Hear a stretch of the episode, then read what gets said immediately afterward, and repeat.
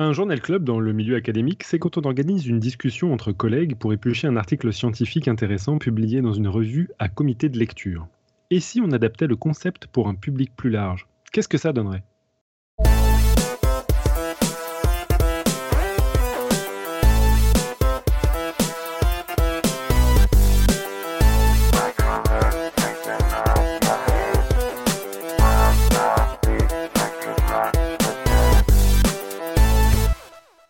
Hello tout le monde Alors, euh, aujourd'hui, épisode un petit peu spécial sur une idée du professeur Lablouse. Le tout premier journal club de vidéosciences en public a été diffusé et illustré en live pendant le festival Vidéosciences, les 21 et 22 janvier 2017.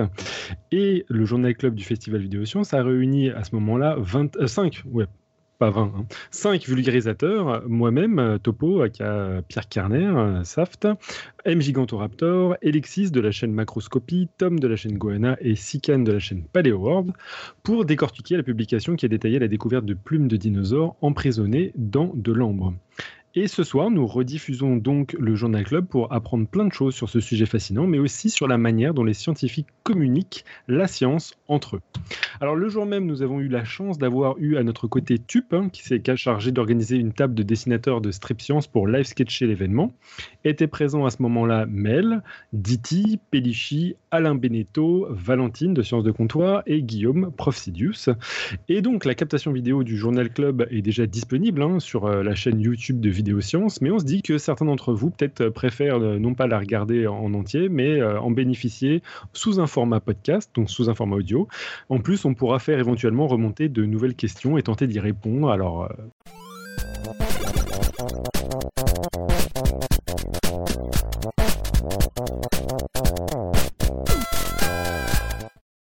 Donc aujourd'hui, là pour cette, ce petit atelier de deux heures, tout petit. On va faire un journal club. Alors, journal club, c'est quelque chose d'assez particulier. C'est quelque chose qui normalement euh, est fait dans les laboratoires, dans les instituts de recherche.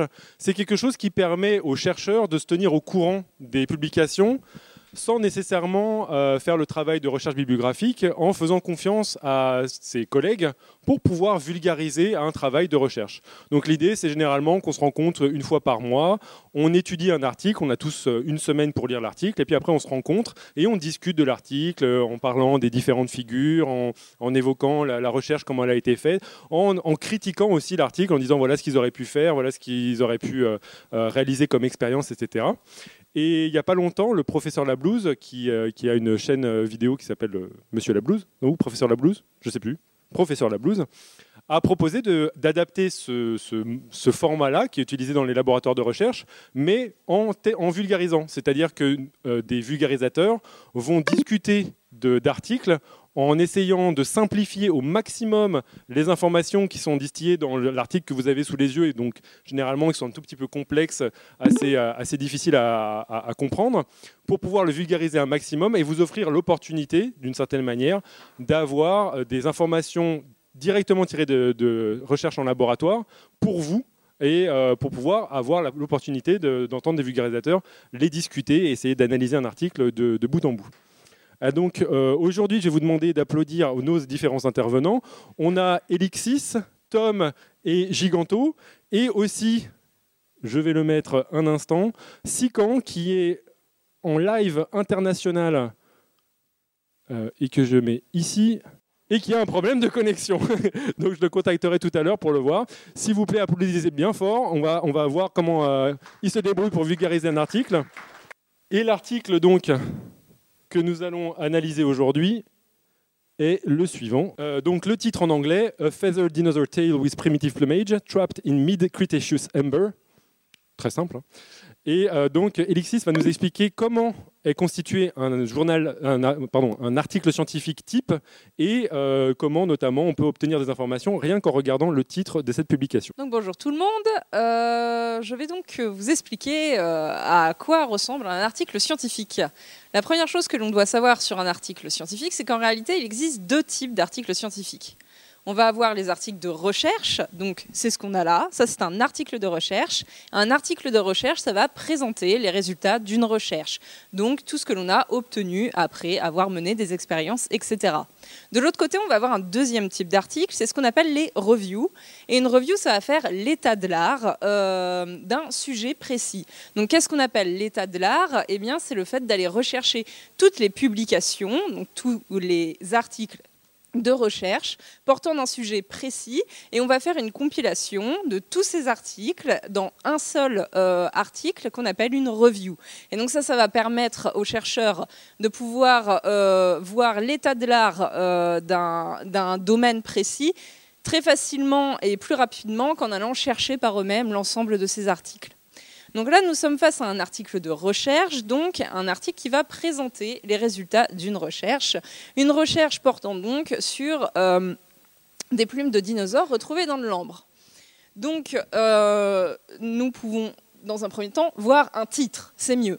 Euh, et dans ce titre, la plupart du temps, on va essayer d'être le plus précis possible et d'attirer un peu les gens en leur donnant tout ce qui nous permet de savoir de quoi l'article parle. Euh, et juste en dessous du titre, on va avoir quelque chose de très important aussi, c'est la liste des auteurs.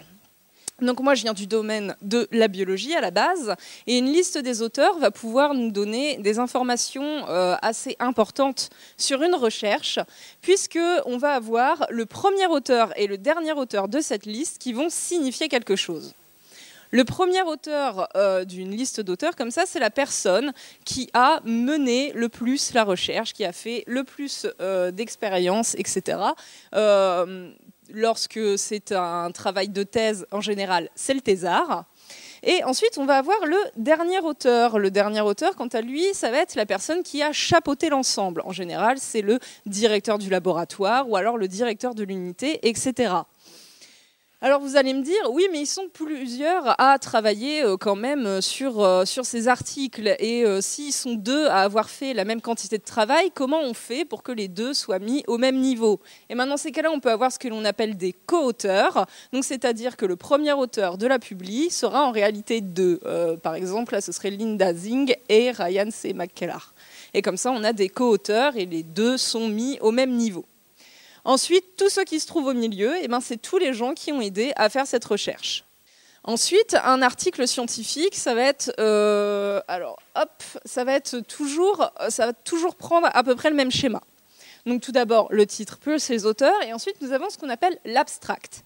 Donc l'abstract c'est un résumé de la publication scientifique qui va avoir pour but de répondre à toutes les questions qu'on peut se poser sur l'article. C'est-à-dire quelle est la problématique de cet article, comment on va faire pour y répondre, ce que l'on a trouvé et quelles sont les conclusions de l'article.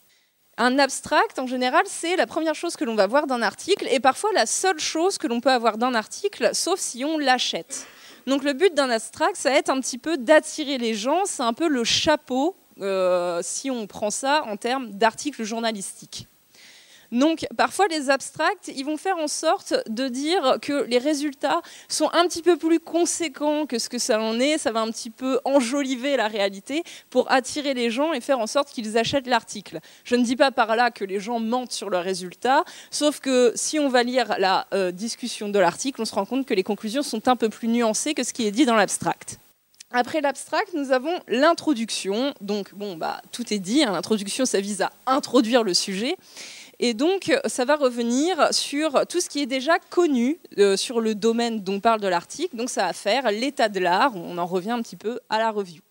Et en général, ça va venir poser la problématique de l'article, parce qu'on ne fait pas une recherche pour le plaisir de faire une recherche, on tente de répondre à une question, et donc en général, l'introduction vient mettre en avant cette question et euh, va expliquer comment on a fait pour y répondre, et très rapidement va revenir sur les conclusions de l'article. Ensuite, on peut avoir différentes structures d'articles. On va retrouver toujours le matériel et méthode. Donc le matériel et méthode, ça peut être au début d'un article ou à la fin d'un article, ça dépend. Et ce matériel et méthode, c'est la partie technique. On va y détailler le plus précisément possible les méthodes utilisées et les protocoles que l'on a mis en place. Dans un matériel méthode, euh, il faut vraiment être le plus précis possible. Il faut que les autres chercheurs soient capables de réeffectuer exactement la même expérience à partir des informations données dans cette partie. Vient ensuite la partie résultats, donc qui, à nouveau, comme son nom l'indique, donne les résultats.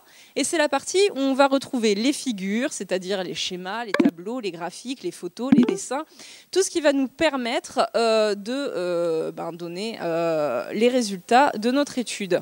On va, y avoir on va y avoir un texte associé qui va détailler un petit peu plus ce que l'on peut retrouver dans l'ensemble de ces figures. Et dans ce texte, souvent les, chercheurs s'en tiennent à une description des faits. Ils vont pas aller beaucoup dans le détail, ils vont pas vraiment pousser leur réflexion, puisque ça, ça va être fait dans la partie discussion. La partie discussion d'un article, c'est pas simplement conclure sur son article, c'est vraiment avoir une discussion sur les résultats que l'on a obtenus. C'est se poser des questions sur ce que cela signifie, c'est se demander si on n'aurait pas pu mener une expérience d'une autre manière pour pouvoir avoir des résultats un peu plus fins, etc. Le but est vraiment d'étoffer l'ensemble des observations que l'on a que ce soit à partir de connaissances que l'on a déjà avant dans d'autres articles, mais aussi d'autres expériences qui ne sont pas forcément présentées dans l'article. Et euh, enfin, euh, qui n'est pas représenté ici, je ne sais pas pourquoi. Bref, ici, normalement, nous avons la partie bibliographie. Euh, puisque euh, la bibliographie, c'est important, puisque dans un article scientifique, on ne peut pas dire que quelque chose est déjà connu sans y apporter des sources, puisque les sources, c'est important. Bah, merci Alexis. J'en profite pour vous présenter l'autre partie quand même de ce journal club qui est quand même live sketché c'est-à-dire euh, nos dessinateurs. Donc nous avons Valentine, Diti, Guillaume, Alain, Mel et Pellichy qui sont là pour live sketcher, c'est-à-dire dessiner en même temps qu'on est en train de faire le Journal Club des dessins qui seront affichés grâce à Nicotube de Podcast Science juste au bout là, qui va nous faire un petit coucou. Voilà, merci. Juste derrière, vous avez l'opportunité donc de voir les dessins qui ont été réalisés en live. Et à la fin, bien sûr, ils seront disponibles, notamment sur Podcast Science, mais aussi sur Twitter, où ils auront été euh, utilisés avec le, euh, le, quoi? Le hashtag JCDino pour Journal Club Dinosaure. Donc on passe maintenant à Tom qui va nous expliquer tout sur la fossilisation. Alors bonjour à tous. Donc effectivement, moi je vais vous parler, on va revenir un peu du point zéro et pour comprendre justement euh, tout l'intérêt euh, de cette découverte et de cette queue qui a été euh, découverte dans l'ambre, il faut déjà d'abord comprendre ce qu'est la fossilisation et bah, comprendre en quoi l'ambre est un procédé de fossilisation qui est vraiment unique en son genre pour les intérêts qu'il représente. Donc d'abord, la, fossilisation, qu'est-ce que c'est? Eh bien, c'est la minéralisation partielle ou euh, totale euh, de la matière organique d'un être vivant. c'est-à-dire que quand un être vivant euh, va mourir, il va être plus ou moins protégé, son corps et sa matière organique qu'il représente va être plus ou moins protégé par l'environnement dans lequel il est mort et plus ou moins laissé disponible pour les prédateurs ou même à, comment dire, euh, être dépendant de l'oxygénation. Donc là, euh, pour faire un peu simple, donc je vous ai mis euh, deux photos. Et donc vous avez par exemple deux fossiles très bien conservés, un à gauche et un à droite. À gauche c'est un lézard et à gauche ce sont des ammonites.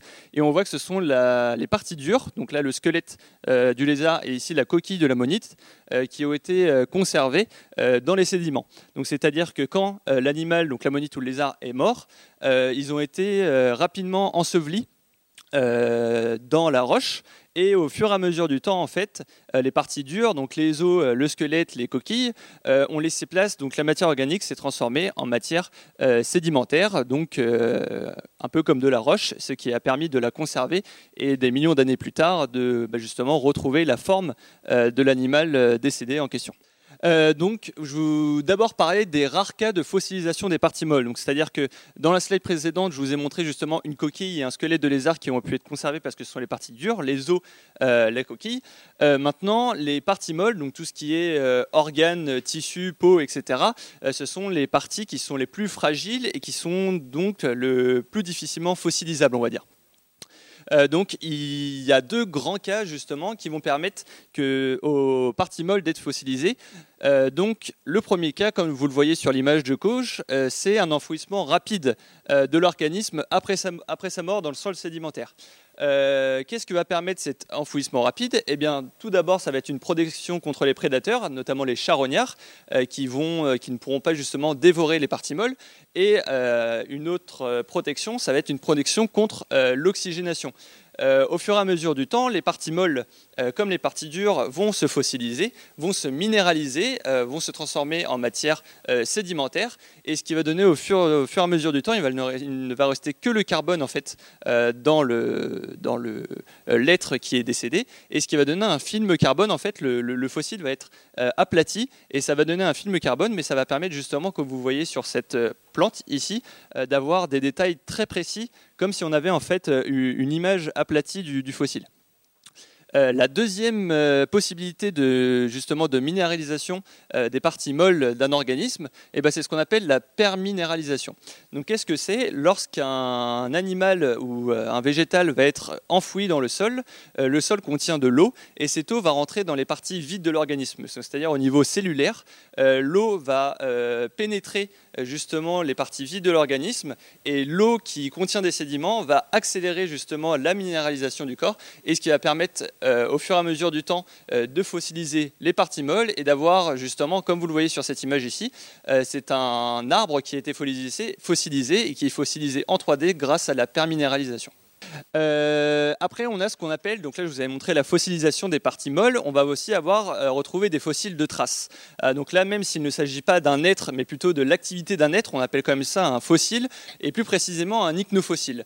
Donc c'est la, fo- la fossilisation d'une trace d'activité d'un organisme. Donc là, je vous mets les différents détails. Vous avez les déplacements d'animaux, les terriers, les nids, les déjections d'un animal. Et comme vous le voyez ici, on a la trace de pattes d'un dinosaure. Euh, et vous pouvez aussi avoir la fossilisation par dissolution. Donc qu'est-ce que c'est? Lorsqu'un animal euh, va pareil être enfoui dans le sol euh, sédimentaire, l'eau qui va circuler justement dans la roche va petit à petit en fait dissoudre euh, le squelette de, l'animal. Donc ça va dépendre notamment du pH de l'eau, de l'acidité de l'eau. Et euh, plus euh, justement le pH, enfin l'eau va être acide, et plus en fait le squelette de l'animal a des chances d'être dissous. Donc c'est-à-dire que lorsqu'on va retrouver le fossile, il n'y aura plus de squelette, il n'y aura plus de parties dures qui, auront été minéralisées, mais ça aura fait l'eau aura, aura été remplie en fait d'un ciment calcite, et donc l'os aura disparu, mais on aura un moule parfaitement intact et précis de l'animal qui a été fossilisé et enseveli dans le sol sédimentaire. Euh, maintenant, ce qui nous intéresse le plus, parce que ça va être le- les, principaux cas de, fossilisation, euh, ça va être la fossi- fossilisation des parties dures. Euh, donc, dans un premier cas, on va avoir ce qu'on appelle un enfouissement tardif. Lorsqu'on a un enfouissement tardif, eh bien, le squelette est resté à l'air libre assez longtemps. Euh, les prédateurs ont pu s'occuper de la carcasse. Les os vont être euh, disséminés un peu partout dans la nature. Et souvent, bah, le, le- le fossile qu'on va retrouver, ça va être une partie du corps de l'animal, euh, puisque bah, le reste aura été parsemé par les prédateurs. Donc là, on a un squelette à l'air libre. Euh, il n'y a que le crâne de l'animal avec des os autour, donc il n'est pas du tout dans sa forme originelle. Et, euh, donc, bah, on peut justement examiner l'os, euh, examiner le fossile, euh, essayer de comprendre euh, comment est-ce que l'animal est mort, essayer de comprendre de quel animal il s'agissait, mais c'est ce qui est le c'est pas ce qui est le plus favorable pour justement euh, comprendre euh, le fossile qu'on a découvert. Le mieux c'est d'avoir un enfouissement rapide. Donc soit l'animal est carrément mort par un enfouissement, par exemple s'il y a eu une coulée de boue ou ce genre de choses, ou il a été rapidement enfoui après sa mort. Du coup là ce qu'on voit ici, on a une, conservation complète des restes de l'animal. Donc on a donc un, un squelette entier et ce qui rend la tâche au paléontologue beaucoup plus simple pour déterminer de quel animal il s'agissait. Et donc là, on va parler justement bah, du cas de, fossilisation qui nous intéresse le plus, à savoir le- les cas de fossilisation par emprisonnement. Donc, euh, bah, ce qu'on connaît bien tous, c'est la fossilisation dans la glace, euh, notamment la fossilisation des mammouths. Euh, retrouvé, bah, ici, là, c'est un, un- mammouth de euh, 20 000 ans qui a été retrouvé dans la glace sibérienne. Euh, et comment est-ce que ça marche? Eh bien, lorsqu'il y a fossilisation dans la glace, en fait, euh, la très basse température va permettre d'arrêter le développement des bactéries. Et donc, on peut même retrouver, c'est très intéressant ce genre de fossiles, parce que euh, du sang a pu être récupéré au sein du fossile, et ce qui permet notamment de reconstruire l'ADN, alors pour des fossiles qui sont âgés de moins de 100 000 ans. Ce qui est absolument pas possible pour des fossiles qui sont âgés de, de plusieurs millions d'années, notamment des dinosaures. Oui. Tout à fait. comme, comme je l'expliquais, en fait, vous avez raison, l'ADN se casse, mais va se casser au bout d'un certain moment. C'est-à-dire que, que tout à fait. Mais euh, justement, ce que j'allais dire, en fait, les cellules se cassent au bout d'un certain moment. C'est-à-dire que que ce soit dans la glace, dans, de l'ambre, dans euh, la roche sédimentaire, euh, l'ADN va être pendant un certain temps de conservation, on va dire, récupérable et utilisable. C'est pour ça qu'aujourd'hui, certains scientifiques envisagent de, justement de recréer le mammouth justement en, en recréant l'ADN partiel du mammouth qui a été récupéré en Sibérie et en le mêlant justement avec euh, nos éléphants actuels. Euh, en fait, si vous voulez, la glace, vous avez raison, casse l'ADN, mais au bout d'un certain temps. Et là, vu justement, on parle d'une conservation qui est inférieure à 20 000 ans, la recréation de l'ADN est encore possible à ce niveau-là.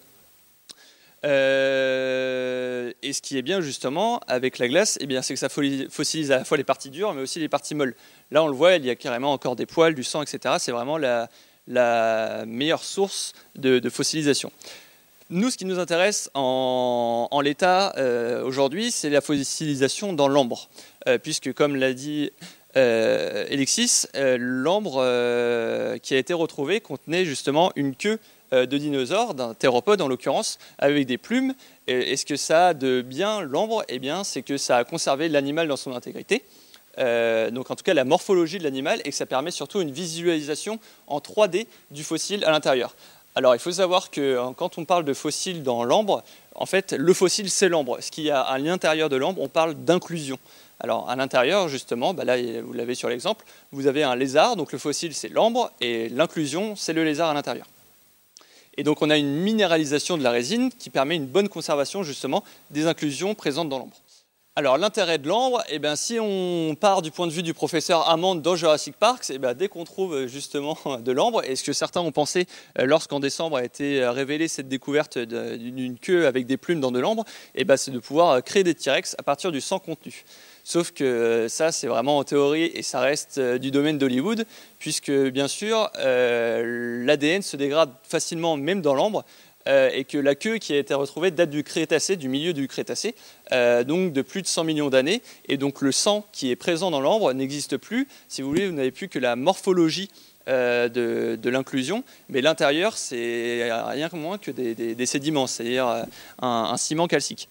Donc le véritable intérêt de l'ambre, notamment dans cette découverte, eh c'est d'avoir une vision 3D des différentes inclusions, que ce soit euh, la queue de dinosaure, mais aussi euh, de toutes les inclusions qu'il y a autour. Alors on a retrouvé euh, certaines fourmis inconnues, on a retrouvé aussi des, bulles d'air. Et en fait, l'ambre, dans, ces inclusions, la bulle d'air, eh bien, ça permet, si on analyse, l'air qu'il y a dans ces bulles, ça nous permet aussi de définir un peu l'environnement au moment où justement l'ambre a emprisonné air ce qui est assez intéressant. On a aussi, du coup, comme je vous disais, une, bonne conservation et euh, ça nous permet aussi une analyse croisée des différentes inclusions.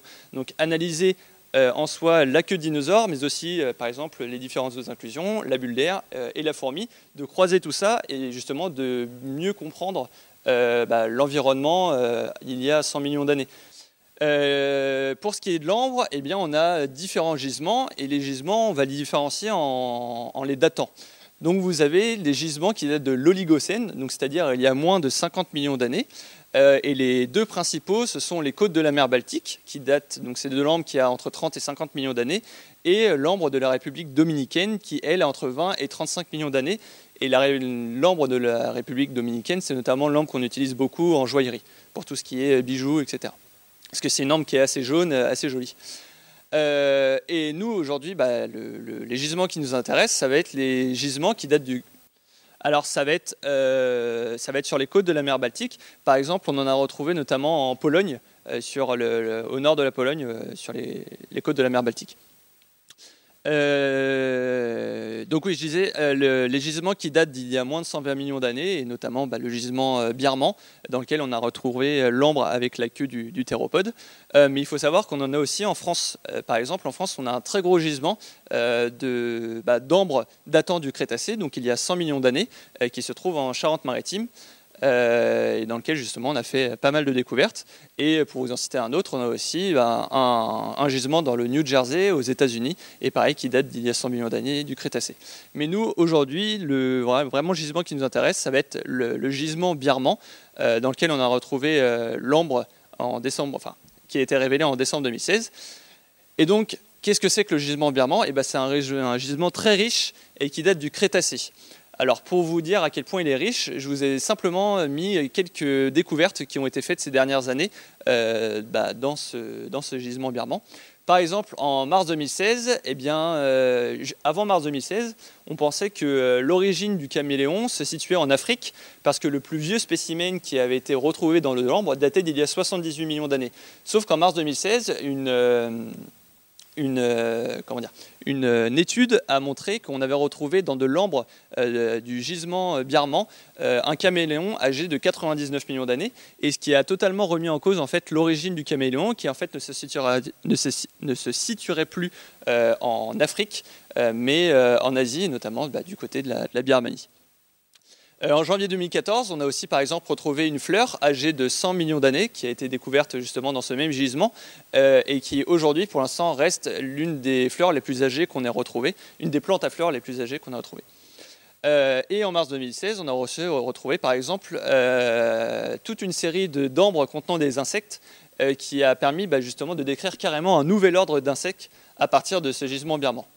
Et alors là, pour l'anecdote, eh ben, c'est un gisement riche, vraiment très très riche, puisqu'en février 2016, eh bien, c'est la plus vieille érection au monde qu'on a retrouvée dans ce gisement birman. Alors vous avez ici l'ancêtre du faucheux, donc le faucheux c'est un arachnide euh, de la famille des, araignées. Et cet ancêtre du faucheux a été emprisonné dans l'ambre au moment où il devait bah, se reproduire. Et donc il été emprisonné encore en érection, le pauvre. Et du coup, c'est pour l'instant le, plus vieux gisement, enfin la plus vieille érection qu'on ait retrouvée pour l'anecdote. Alors l'ambre, c'est vrai que je ne l'ai pas expliqué, mais en fait, euh, l'ambre datant du Crétacé, eh ben, c'est de l'ambre euh, qui provient de la résine de conifères. Donc les conifères, ce sont euh, les pins, les sapins, etc. et ce sont des arbres qui étaient très présents à cette époque, donc il y a 100 millions d'années. Et il y en avait tellement en fait, donc c'est une ambre quand même qui est assez, assez dense. Et quand un animal, et beaucoup d'insectes, on a retrouvé beaucoup beaucoup de fourmis par exemple, lorsqu'un animal est pris dans l'ambre, en fait, il va mourir presque instantanément parce que l'ambre a cette propriété de dessécher en fait les tissus. donc, bah, il va mourir d'asphyxie, il va être pris dans la résine. Et ce qui est bien avec l'ambre, contrairement à, d'autres euh, fossilisations comme euh, la roche sédimentaire où là c'est le cadavre qui est retrouvé. Là c'est que l'animal a été euh, presque fossilisé. Alors c'est pas, on va pas dire fossilisé, mais en tout cas il a été emprisonné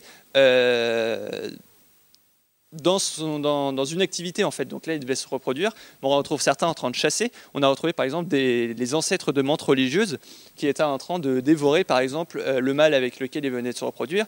Enfin, c'est vraiment intéressant et c'est ce qui nous, nous permet aujourd'hui bah, de comprendre comment euh, fonctionnait cette euh, dynamique biologique.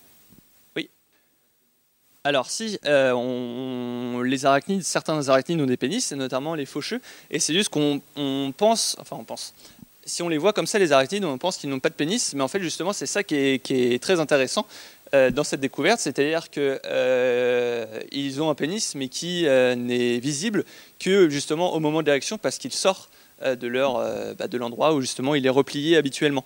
Mais si certains arachnides, justement, comme cet ancêtre du faucheux, ont, ont, un pénis, et donc voilà l'une des dernières découvertes. Et en décembre 2016, justement, on a retrouvé euh, sept queues de dinosaures euh, avec des plumes, donc, euh, dont on va continuer de vous parler. Voilà. Merci Tom. si c'est si le nid, donc la trace du nid, donc un trou ou, ou, le nid en soi qui a été fossilisé, on est dans l'ichnofossile, c'est-à-dire la trace. si je dis pas de bêtises, normalement, lorsqu'il s'agit d'un œuf, euh, cet œuf euh, rentre dans la catégorie euh, du fossile. Alors, l'intérieur n'existe plus, mais on n'est plus dans la trace, on est dans, le, fossile en soi. On n'est plus pas dans l'ichnofossile. Donc, comme je l'ai dit, j'ai oublié de le dire, mais donc la science, ça, peut paraître mais je vais quand même le dire, la, science qui étudie justement les fossiles, c'est la paléontologie. et pour tout ce qui est ichnofossile, donc les traces d'activité biologique d'animaux qui a été fossilisé, eh bien c'est la paléoichnologie. Super, merci. Euh, on va faire un petit tour euh, vers les dessins pour voir euh, ce qui s'est diffusé. Donc je vais donner le micro à Nicotube qui a récupéré et scanné tous les dessins depuis le début de, ce journal club et je vais essayer de les mettre sur le grand écran, mais vous pouvez aussi les voir au fur et à mesure sur le petit écran qui est là-bas. Ouais, normalement, voilà, j'arrive à contrôler les dessins, j'ai le pouvoir, en tout cas sur cet écran-là, peut-être pas sur l'autre. Euh, bah oui, on a eu une grosse production de nos chers dessinateurs. Donc au début, c'était un peu l'introduction. On parlait des publications scientifiques qui étaient en anglais, etc. C'est ça, c'est un dessin de Diti, si je dis pas d'erreur. Désolé d'avance pour euh, pour les noms. J'essaie de les retenir, mais j'ai beaucoup beaucoup de mal. Ensuite, on a un très beau dessin de, de Guillaume, c'est ça, euh, sur euh, qui doit arriver. Attention, il n'y arrivera pas. Sur le canular, canular de l'année, une plume piégée par Ambre. Donc ensuite, le suivant, euh, ça c'est euh, c'est Valentine, si je dis pas de bêtises, qui nous explique euh, une manière de, traiter la thèse des frères Bogdanov. le point Bogdanov était atteint du coup très très vite du côté des dessinateurs.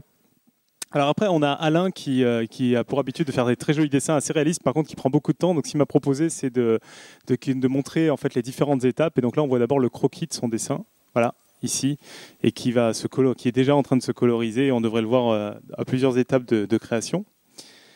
Euh, on a un dessin euh, fait par ordinateur ici, et je ne sais pas ton nom, de Peichi, donc qui nous, qui nous montre, qui nous montre bah, quelqu'un, une personne qui est en train de dire disséquons un article. Quand on est en train de parler de biologie, ça, inspire d'autres choses. Ah oui, bah oui. Je, je suis désolé, j'ai perdu Internet, j'ai perdu mon mobile, je suis un peu entre tous les trucs. Donc le suivant, c'est Mel qui fait des dessins à l'aquarelle. On a des dessinateurs qui dessinent rapidement à l'aquarelle, c'est assez impressionnant. Et qui, euh, là, nous, explique la vraie définition du journal club. C'est qu'en fait, c'est un club de tupperware pour scientifiques. Quoi. Euh, ensuite, un autre dessin de, Guillaume euh, qui explique les, donc les différentes stratégies pour se protéger de l'extérieur. Là, vous pouvez lire, bah, qu'est-ce que tu fais Euh, euh, bah, Moi, j'hiberne et toi, moi, je fossilise avec un très beau fossile. Je continue dans l'ordre. Un autre dessin de Mel qui se demande si l'homme préhistorique a conservé euh, des parties molles ou pas en étant euh, congelé. Euh, les fameuses bah, les parties molles et la congélation ont inspiré pas mal de monde. Donc là, on a une autre cas de conservation des parties molles. molles. Et enfin, un autre dessin de Diti sur les co-premiers auteurs avec tous ces concepts un peu compliqués dans les publications scientifiques. Et les autres dessins qui arrivent, je vais les prendre en photo juste après. On les verra sur la prochaine session. Si on peut applaudir quand même les dessinateurs. hein. Et je te passe le micro. Bonjour à toutes et à tous. Vous n'êtes pas sans savoir que récemment, une queue de dinosaure couverte de plumes fut découverte dans de l'ambre. Alors je ne vais ni vous parler de l'ambre ni du dinosaure en question, car les autres intervenants l'ont déjà fait avant moi et vont continuer à le faire après moi, mais je vais plutôt vous parler de l'utilité des plumes qu'il portait. Alors, je précise une chose, juste, je vais juste vous présenter un tout petit peu le dinosaure, à peu près de quoi il s'agit. Selon les paléontologues, il s'agirait d'un dinosaure célurosaurien, vieux de 90 millions d'années. Alors les célurosauriens, qu'est-ce que c'est? Je vais vous donner une définition hyper simpliste. Donc c'est pas une définition exacte, c'est une définition très simple, mais elle vous sera utile pour la suite pour mieux comprendre de quoi il va s'agir. Alors un célurosaurien, c'est une famille c'est un groupe de dinosaures qui se, qui se caractérise notamment par sa proximité phylogénétique avec les oiseaux. En gros, mais vraiment de façon très simpliste, ce sont des dinosaures un peu plus proches des oiseaux que les autres. Ça va vous aider pour la suite. Alors, avant toute chose, je précise que je vais d'abord parler des différents types de plumes. Sachant que la plume, en fait, c'est loin d'être aussi simple qu'on ne le pense. C'est quelque chose d'assez complexe et d'assez intéressant, vous allez voir. Alors là, vous avez, euh, quelques types de plumes. Donc la plume, je vais vous définir son anatomie générale. Ici, par exemple, vous avez, euh, vous avez un rachis, juste là, c'est espèce de longue tige, on l'appelle aussi la tige. Vous avez les petites barbes, là.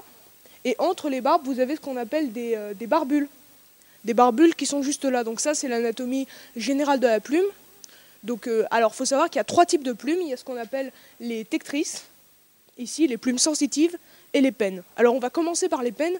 Les pennes, elles se caractérisent en fait par une anatomie assez spéciale. Elles ont une espèce de tissu rigide. Par exemple, ici, vous en, en avez une là. Elles ont une espèce de tissu rigide qui s'étend de part et d'autre du rachis, c'est-à-dire ici de, part et d'autre de la tige que vous voyez juste ici, et qui en fait s'appelle le vexillum. Alors, euh, je vais vous montrer. Là, par exemple, vous voyez très bien le, vexillum. Et si on observe un vexillum au microscope ou à la loupe, par exemple, on s'aperçoit d'un truc assez rigolo, c'est qu'en fait, il est composé de plein de petits barbules qui sont accrochés entre eux et qui permettent notamment à l'air de ne pas passer à travers la plume. Ce qui est assez important, vous vous en douterez. Et à propos des barbules, un truc assez intéressant aussi concernant les barbules, euh, les barbes et la plume en général, c'est qu'en fait les barbules ne sont pas tous les mêmes chez les pennes. Il y a des barbules distaux et des barbules proximaux. Alors les barbules proximaux qui se situent euh, à la base de la tige, à la base du rachis, en fait, se ressemblent un peu à des gouttières, ressemblent un peu à des espèces de, de gouttières, et les barbules distaux, les barbules distaux, ressemblent un peu à des crochets. Euh, donc ça, c'est les différents types de barbules, et ça, c'est les pennes en général. Alors les pennes, maintenant, il faut savoir qu'elles sont divisées en deux catégories. D'un côté, on a les rémiges, donc c'est les très grandes plumes qu'il y a sur les ailes des oiseaux, par exemple, que vous voyez ici, Là, je vais vous remontrer, qui sont caractérisées par leur asymétrie. Là, vous voyez une certaine asymétrie, il y a un côté qui paraît un peu plus grand que l'autre. Et bien en fait, cette asymétrie, elle est hyper importante. Elle est hyper importante parce que sans cette asymétrie, en fait, l'oiseau, il ne peut pas voler. Enfin, l'oiseau. Pas, forcément l'oiseau, mais on en parle plus tard de ça. Donc l'oiseau, il ne peut pas voler sans cette asymétrie qui caractérise les rémiges. Donc il y a les rémiges, que vous voyez juste ici, puis il y a les rectrices. Alors les rectrices, ce sont les plumes de la queue, les grandes plumes de la queue que vous voyez ici. On les voit notamment chez plein plein d'oiseaux comme le, comme le pan et chez des dinosaures, mais ça, on le verra après. Alors maintenant, on va passer à la deuxième catégorie de plumes. La deuxième catégorie de plumes, c'est les tectrices. Ce sont les tectrices. C'est des plumes qui, en fait, c'est un peu comme, un peu comme le duvet de l'animal. C'est un peu comme une forme de duvet que l'animal porte et ils ont une anatomie complètement différente de celle des rémiges, enfin de celle des pennes. Une anatomie complètement différente parce qu'en fait, on constate que la tige, juste ici le rachis, est beaucoup plus petit et que les barbes, elles partent en touffe. Elles partent en touffe un peu partout et aussi que les barbules ne sont pas différenciées. Ça veut dire tous les barbules sont les mêmes. Il n'y a pas de barbules distaux, proximaux, etc., etc. Ils ne sont pas en forme de crochet ni en forme de gouttière. Puis, on va parler, on va parler de la dernière catégorie de plumes qu'on ne va pas beaucoup traiter dans cette, dans cette courte présentation. Ce sont les plumes sensitives. Alors les plumes sensitives, elles font office en fait de récepteurs sensoriels en quelque sorte. Il y a pas mal de catégories, les phyloplumes, tout ça, tout ça, mais on ne va pas en parler aujourd'hui. Par exemple ici, je ne sais pas si vous les voyez, mais juste là, il y a des petits, il y a un truc qu'on appelle les vibrisses. C'est ces petites plumes juste là, des, des, tout petites plumes qui sont justement des plumes sensitives. Donc on va tout de suite passer à la deuxième partie de la présentation, leur utilisation euh, chez les dinosaures. Alors je précise un truc, je vais parler en fait euh, des dinosaures aviens et non aviens. Qu'est-ce que ça veut dire? Ça veut dire que je vais parler des dinosaures, euh, des dinosaures actuels, c'est-à-dire les oiseaux. Je vais parler des oiseaux, je vais parler des, oiseaux- préhistoriques, et je vais aussi parler des, dinosaures cellurosauriens qui portaient des plumes et comment est-ce qu'ils ont utilisé ces plumes, avec euh, quelques exemples que je vais vous donner. Alors on va commencer par les rémiges. Vous savez ces grandes plumes qu'il y a sur les ailes des oiseaux? On va commencer par les rémiges. On va commencer tout de suite avec le microraptor que vous voyez ici. C'est un animal de la famille des droméosauridés.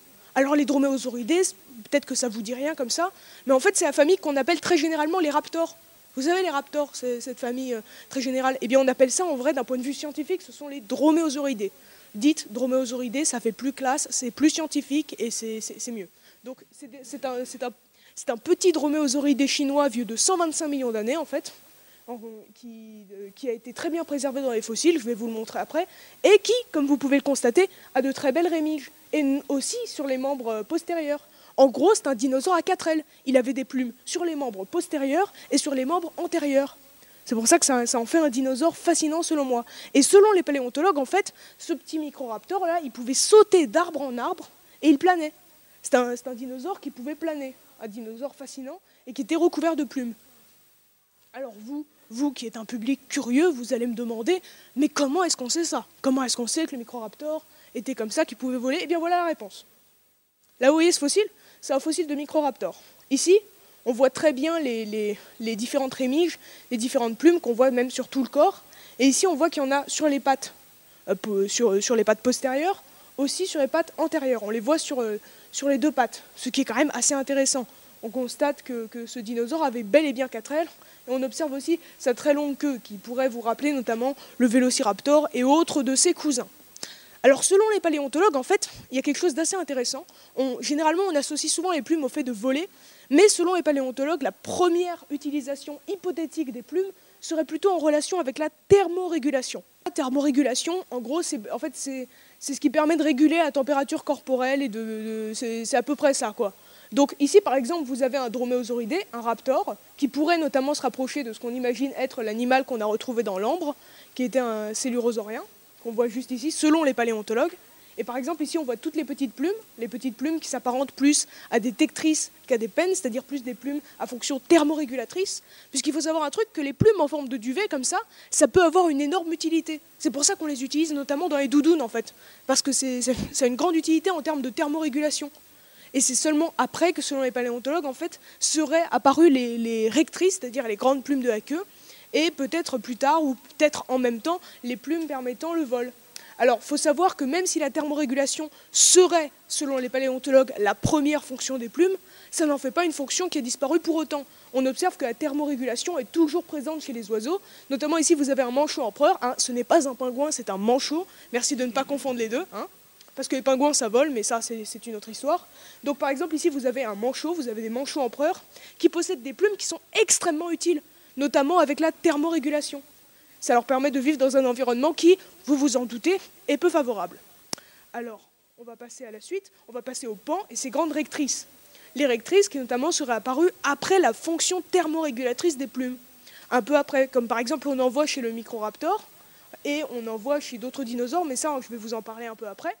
Donc là on voit les grandes rectrices du pan qui peuvent servir pour la parade nuptiale pour la parade nuptiale, qui peuvent servir pour la parade nuptiale et qui sont du coup généralement beaucoup plus voyantes, beaucoup plus présentes chez les mâles que chez les femelles, par dimorphisme sexuel. Alors, comment est-ce qu'on est qu'on sait, à partir de quand est-ce que les rectrices sont vraiment apparues? À partir de quand est-ce qu'on les connaît? D'où elles viennent? Eh bien, eh bien, en fait, je vais vous donner l'exemple d'un fossile très bien conservé, un fossile qui s'appelle le Confuciusornis, enfin, c'est l'animal qui s'appelle le Confuciusornis. C'est un petit oiseau de la même époque que le Microraptor, environ 120-125 millions d'années, qui vivait en Chine aussi, et on peut constater sur ce magnifique fossile la présence de plumes un peu partout sur le corps. Là, vous voyez, vous avez les rémiches, je ne sais pas si vous les voyez bien ici. Et là, vous avez bien sûr les très très longues rectrices. Si vous ne les voyez pas, il va vraiment falloir songer à s'acheter de nouvelles lunettes. Donc là, vous avez les très très longues rectrices. Et donc, on observe qu'en fait, les rectrices seraient apparues environ à cette époque-là. Peut-être à la même époque que les rémiges, ce qui est un sujet assez intéressant.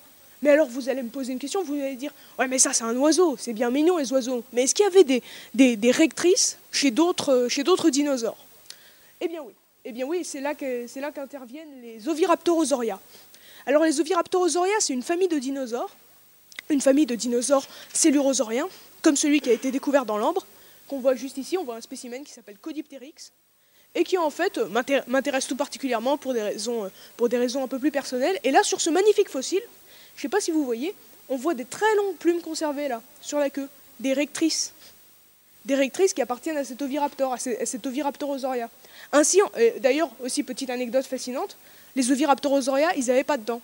Ils n'avaient pas de dents du tout. Du coup, regardez ce qu'il y a là-dedans. Est-ce que quelqu'un peut deviner ce que c'est? Ouais, c'est des cailloux, c'est des cailloux qu'on voit juste ici. Et donc certains pourraient mâcher des cailloux, effectivement, pour, qui, pourraient leur aider à, mieux digérer l'alimentation. donc on va, on va revenir aux, rectrices du Codipteryx.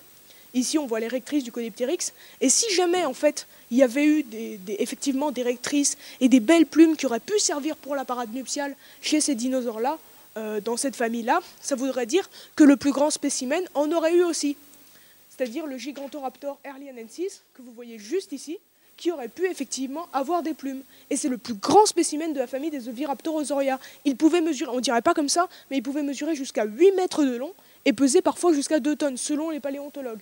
Donc là, vous avez, le, vous avez le Gigantoraptor, pardon, juste ici. Si jamais il avait eu des plumes, on pense que ça, aurait pu être, ça aurait pu être le plus grand animal à plumes ayant jamais existé. L'animal que vous voyez juste ici. Enfin, est-ce vraiment le plus grand animal à plumes à avoir jamais existé? Alors maintenant, je vais vous parler d'un dinosaure que vous connaissez tous, qui aurait pu avoir des plumes? C'est hypothétique, c'est vraiment hypothétique, et on ne le sait pas. Je vais vous parler du Tyrannosaurus rex. Alors, si quelqu'un ne connaît pas le Tyrannosaurus rex ici, qu'il le, le dise. Hein. en principe, en principe, tout le monde connaît le Tyrannosaurus rex, vous le voyez juste ici. C'est une représentation qui vous est assez familière. Et beaucoup de paléontologues, les paléontologues ont des avis assez différents là-dessus. Il n'y a pas vraiment d'hypothèse principale, mais certains pensent que le tyrannosaure aurait pu avoir des plumes. Vous voyez, c'est une autre image peut-être d'un des plus grands prédateurs de tous les temps que vous voyez juste ici, mais avec des plumes, quoi. Il est plus mignon comme ça. En tout cas, si jamais le T-Rex avait eu des plumes à l'âge adulte, ce qui est aussi probable, c'est qu'en fait, il en ait eu encore plus à l'état juvénile. C'est-à-dire que les bébés T-Rex auraient eu beaucoup plus de plumes que ceux à l'âge adulte. C'est encore une hypothèse, et même l'hypothèse des plumes chez le T-Rex est encore contestée. Donc euh, gardez bien ça en tête. En fait, on fonde ça sur l'affirmation que chez des oiseaux encore actuels, on retrouve, on retrouve plus de plumes parfois chez les juvéniles que chez les adultes qui perdent pas mal de plumes. Par exemple, ici, vous avez un bébé autruche. Vous le voyez très bien ici, un bébé autruche avec une espèce de, grosse touffe de plumes. Ici, on dirait un kiwi, c'est trop mignon. Et là, vous avez, un adulte qui a perdu notamment pas mal de plumes et qui a des plumes un peu différentes. Et ça, aurait pu être le cas des bébés tyrannosaures qui auraient pu avoir euh, des, plein de plumes, une espèce de gros gros duvet de, de tectrice à l'état juvénile et un peu moins à l'âge adulte. Donc maintenant, on va me dire, ouais, c'est bien mignon tout ça. C'est bien mignon de nous parler des dinosaures et tout ça, mais est-ce que ce serait bien d'en avoir un qui vole? C'est-à-dire, quel est le plus grand animal volant à plumes ayant jamais existé? Alors le Microraptor, déjà, il était tout petit, du coup on va le mettre de côté, surtout qu'il volait pas, il planait, il pratiquait ce qu'on appelle le vol plané, à ne pas confondre avec le vol battu. Donc maintenant on va parler peut-être du plus grand animal volant à plumes ayant jamais existé. Alors on le voit ici, il s'appelle Pelagornis. Pelagornis, vous retenez ce nom, ça fait classe. Là vous le voyez juste ici, c'est une espèce d'albatros boosté.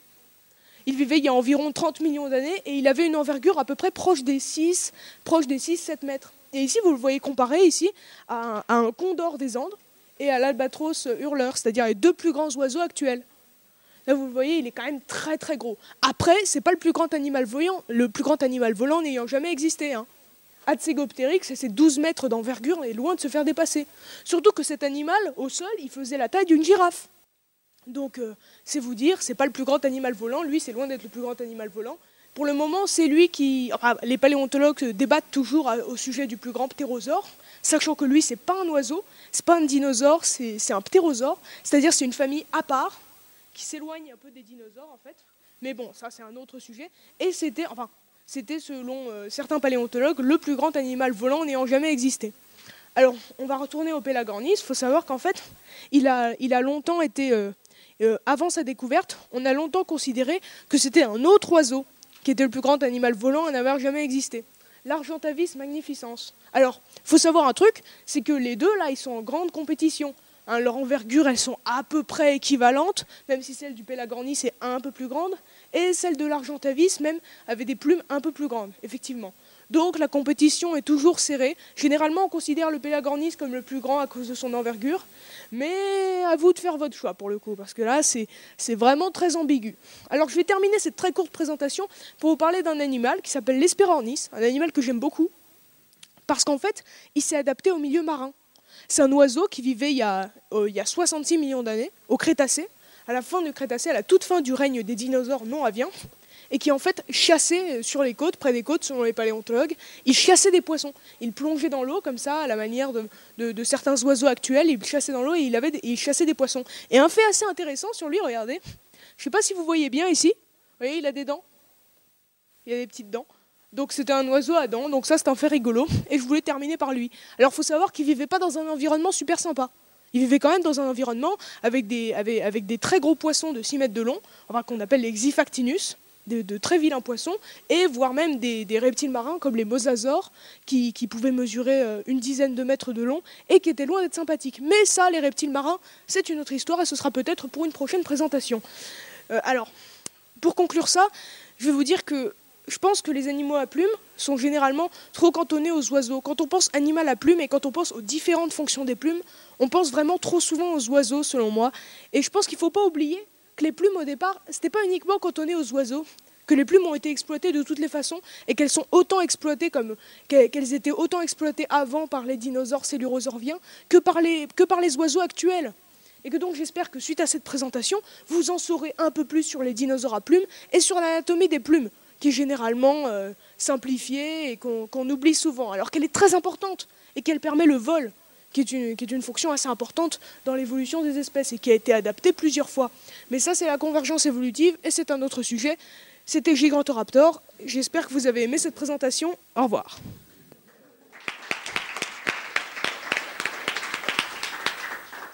Est-ce que vous avez des questions pour Giganto? Alors lui, c'était un oiseau. C'était un oiseau. Pour le coup, l'expéronis, selon les c'était bien un oiseau. Mais il faut savoir qu'il ne faut pas exclure en permanence les, les oiseaux des dinosaures. C'est quand les oiseaux sont des dinosaures euh, théropodes, pour le coup. Et généralement, on les... Oui, oui. Et généralement, on les exclut très souvent. Donc, euh, oui. Alors, euh, Alors, j'avais vu ça il y a très longtemps chez un animal qui s'appelle, je crois, c'était l'Anchiornis. C'est un petit animal, un petit dinosaure à plumes chinois qui a été découvert, très bien conservé. Il me semble qu'ils avaient réussi à déterminer qu'il qu'il y avait des pigments de rouge et de noir euh, sur, sur ses plumes, mais je crois, crois pas qu'ils sont allés plus loin en fait.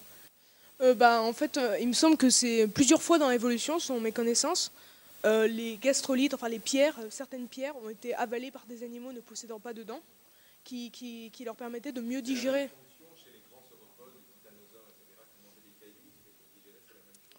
Euh, selon les paléontologues, j'imagine que oui. Après, je demanderai un- un- l'avis d'un paléontologue. Il y a, d'autres questions? En fait, il les avalait, il les avalait directement. Non, mais ça leur permet d'exploiter, selon mes, mes maigres connaissances en la matière, ça leur permet d'exploiter en fait les aliments qu'ils ont avalés directement, qu'ils ont avalés tout rond, les exploiter plus facilement à l'intérieur de leur estomac. Merci de votre attention. Ouais, bravo encore. Je passe le micro à Nico Tube qui va nous faire un petit tour des dessins qui ont été faits. Euh, ouais, tout à fait. Alors, je crois que le direct cette fois va peut-être marcher. Soyons fous. Ouais. Clac. Donc, on commence avec Mel qui nous présente la plus vieille érection du monde, un truc de, pervers, une petite mouche dans, une, dans un gros morceau d'ambre.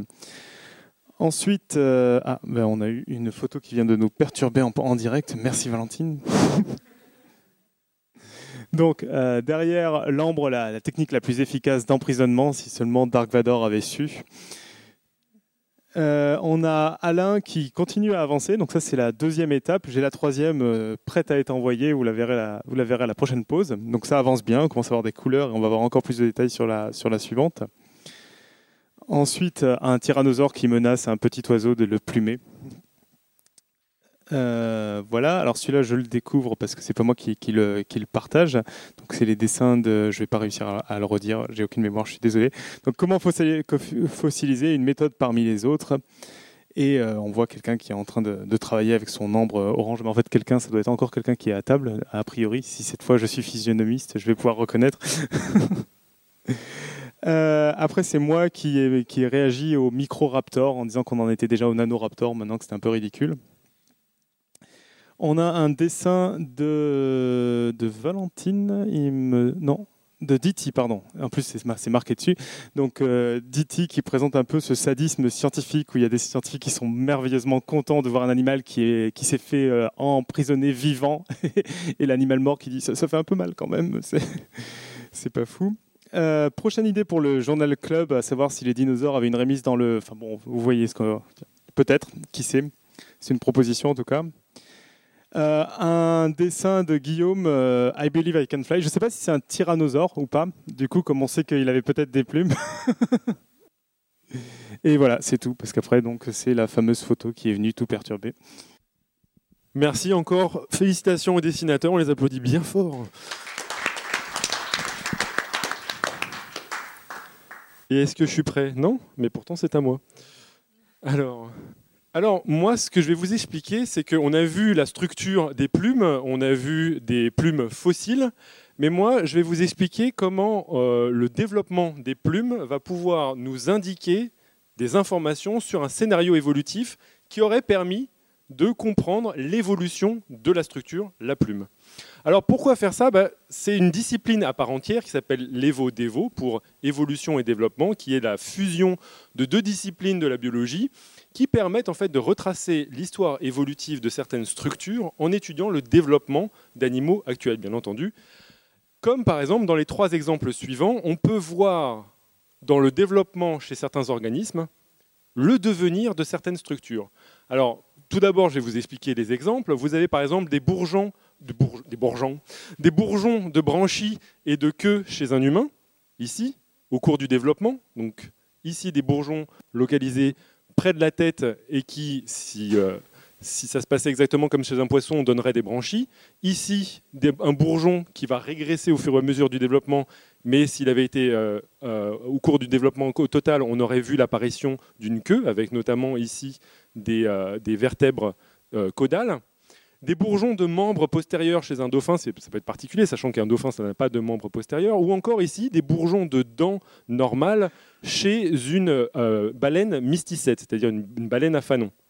Alors pourquoi je vous montre tous ces exemples? Bah, Parce que tous ces exemples en fait illustrent que si on étudie le développement, on peut comprendre un tout petit peu l'évolution de certaines structures. Si on regarde un humain, a priori, on ne pourrait pas se douter, à part d'avoir vraiment de, de fortes connaissances, que au cours de l'évolution des humains, il y avait un ancêtre qui possédait une queue, ou au cours du développement des dauphins, qu'il y avait un ancêtre qui possédait des membres postérieurs, ou chez les, euh, les- baleines à fanon, qu'il y avait des dents. Mais en regardant le développement, on est capable de voir qu'au cours du développement, certaines de ces structures se développent, puis régressent, nous donnant cette information sur qu'est-ce qui s'est passé au cours du développement et qui indique ce qui s'est probablement passé au cours de l'évolution. Alors pourquoi on voit ça?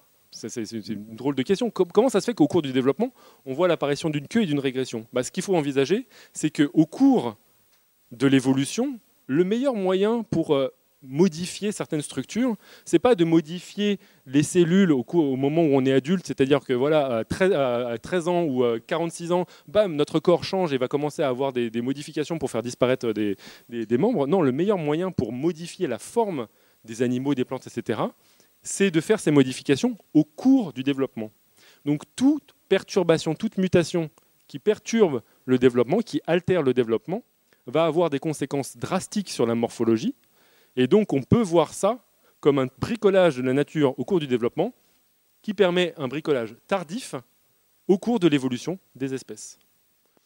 Alors, on va voir maintenant un des exemples qui pour moi était le plus évident de l'intérêt de, voir la fusion entre le développement et l'histoire évolutive, c'est le développement des plumes. Alors, pour pouvoir en parler, on va tout d'abord voir qu'est-ce que c'est que le développement des plumes. Le- les plumes, pour pouvoir euh, comprendre, ça émerge de follicules qui apparaissent, comme on peut le voir sur ce, joli poulet, euh, donc dans des lignes ici qu'on appelle des ptérilés, et qui euh, sont tout autant de localisations dans lesquelles vont euh, tout d'abord sortir des plumes de type duvet, trictrice, comme nous a expliqué Giganto, puis ensuite des plumes pennes, ou en fonction de la localisation, d'autres euh, d'autres types de plumes.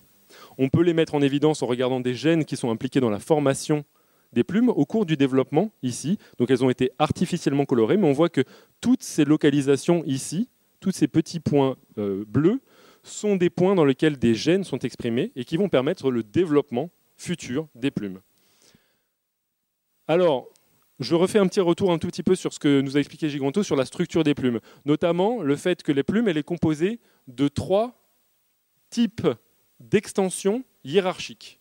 On a tout d'abord, alors moi j'ai dit euh, rachis, pas rachis, mais bon, on va, on va, on va altérer. Donc, euh, donc le rachis, le rachis, bref, donc cette grande structure là qui tient le vexillum, donc ces deux parties, d'où partent donc des barbes. Vous les voyez, ici, une barbe, deux barbes, trois barbes, et d'où ensuite les barbes partent les barbules, qui, comme on nous l'a expliqué, marchent un tout petit peu comme du velcro, c'est-à-dire avec des barbules proximales qui se figent sur les bar- barbules distales. Ensuite, au cours du développement, on va voir comment se forme ici dans cette petite animation une plume à partir donc des petits bourgeons que je vous ai montrés, les placodes. Donc les placodes forment tout d'abord ce qu'on appelle un follicule plumaire, d'où va émerger au cours du temps la plume, avec le développement ici progressif des barbes et des barbules. Puis on voit qu'en fait la plume, elle est enchâssée dans une structure, une sorte de fourreau qui protège la plume et qui, en se dégénérant, permet l'émergence de la belle plume qu'on voit ici. Alors on va faire chacune des étapes en regardant ce qui se passe exactement. Donc la plume, je ne vais pas vous apprendre, c'est des extensions sur la peau.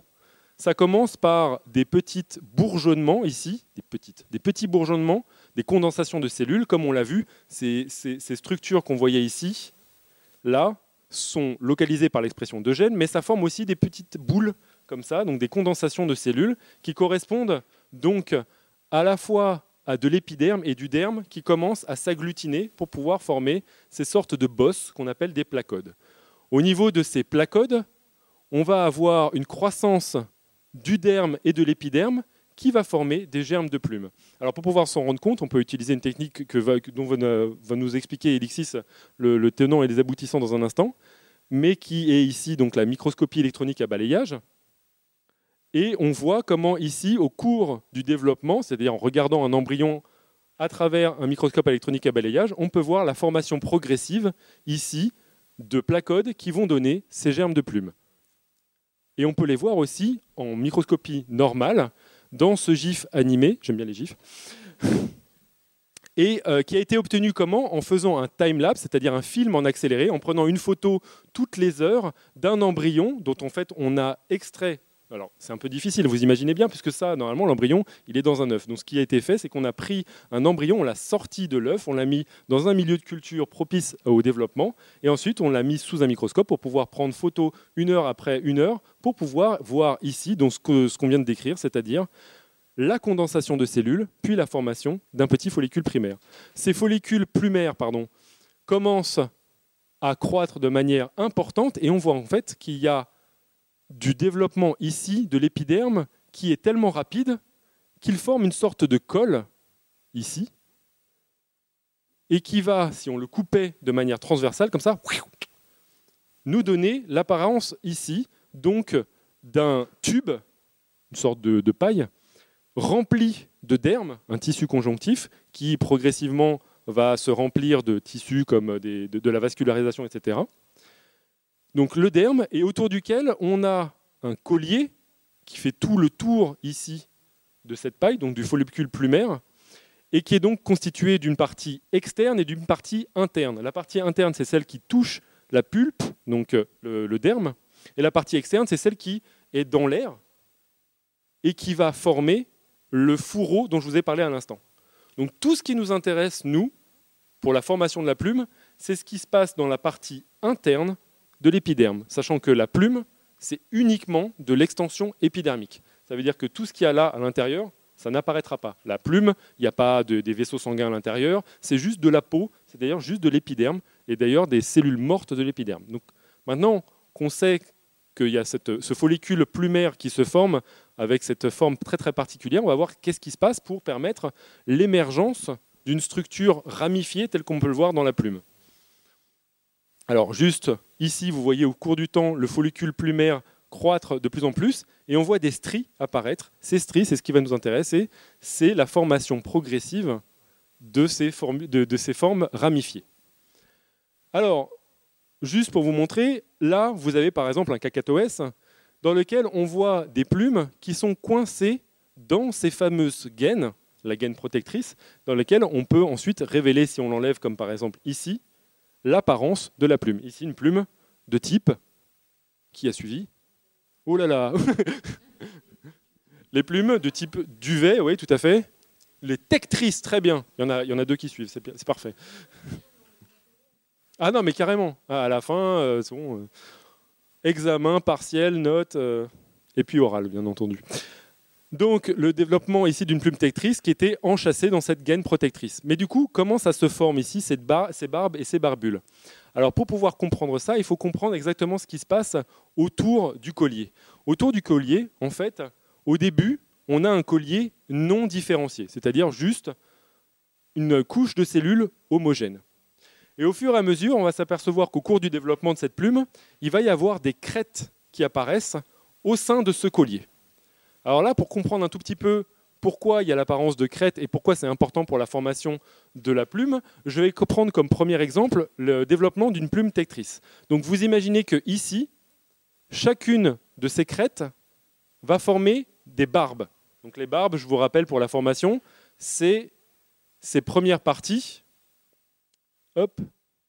Donc vous avez le rachis et les barbes. Mais ça, c'est une plume peine. Donc nous, on va voir le développement d'une plume tectrice ici. Et vous allez voir apparaître à l'intérieur, ici, là, la différenciation de toutes les barbes en réseau parallèle. Et au fur et à mesure, vous allez voir que ici, toutes les plumes, toutes les barbes vont s'être libérées et former cette apparence d'arbre. Pour l'instant, c'est très très clair.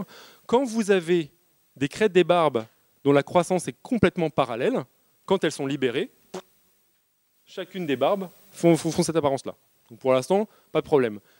À savoir que ici, ce qu'on voit dans la croissance du follicule primaire, on peut retrouver exactement le même type de croissance au niveau de, chacune des barbes, et donc voir autant de barbules apparaître.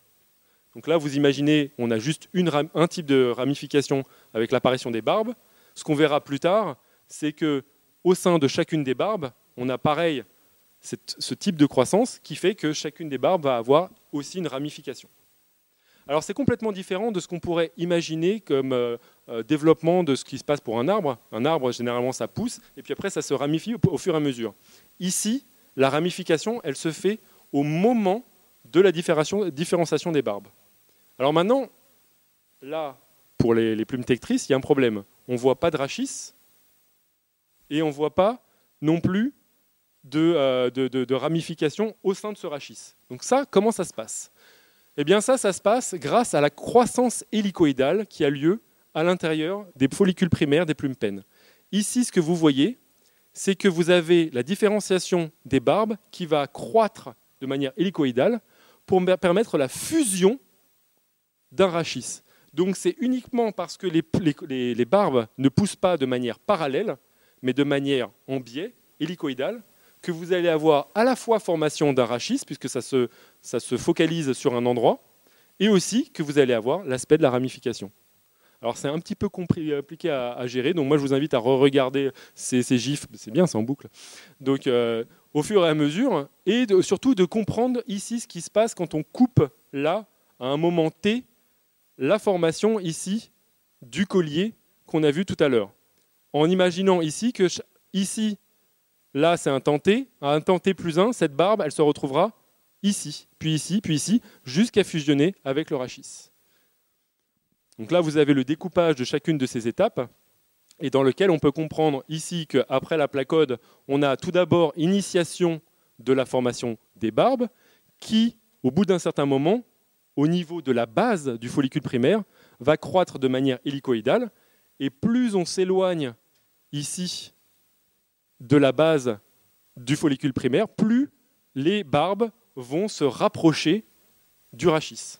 Et c'est ça qui va permettre au fur et à mesure la formation d'une plume de type penne.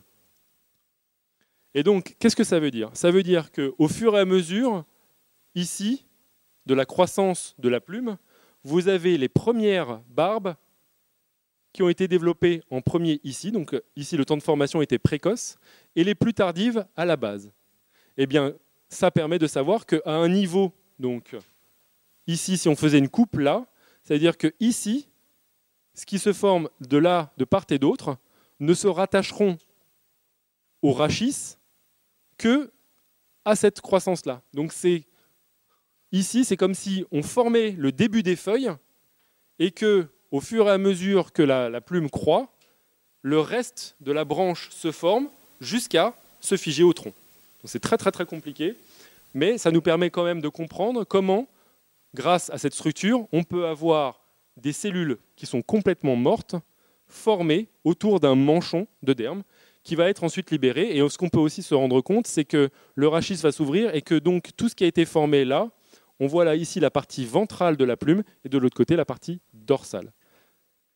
Alors pourquoi c'est important de comprendre exactement le développement de la plume Le modèle évolutif de la plume provient des différentes étapes du modèle développemental de la plume. Pourquoi? Bah Parce qu'on peut découper le développement de la plume selon les différentes étapes que je vous ai expliquées. Tout d'abord, je vous ai dit que le collier qu'on a vu, il est totalement indifférencié. Il n'y a pas de barbe. Bah, si on laissait pousser ce type de plume, on aurait juste des tubes. Étape 1.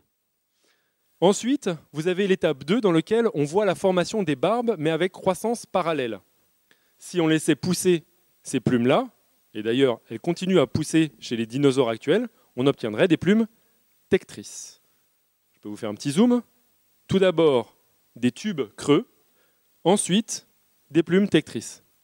Ensuite, ce que je ne vous ai pas expliqué, c'est la formation des barbules. Mais les barbules, il faut imaginer que c'est exactement la même chose, sauf que ça se passe au niveau, là, de chacune des barbes.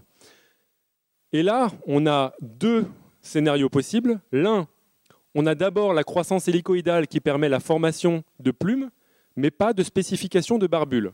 Qu'est-ce que ça nous donnerait comme plume? Bah, Une plume de type penne, mais dans lequel, si je mettais mon doigt, je pourrais traverser à, travers. Pourquoi? Bah, Tout simplement parce qu'il n'y a pas de barbule.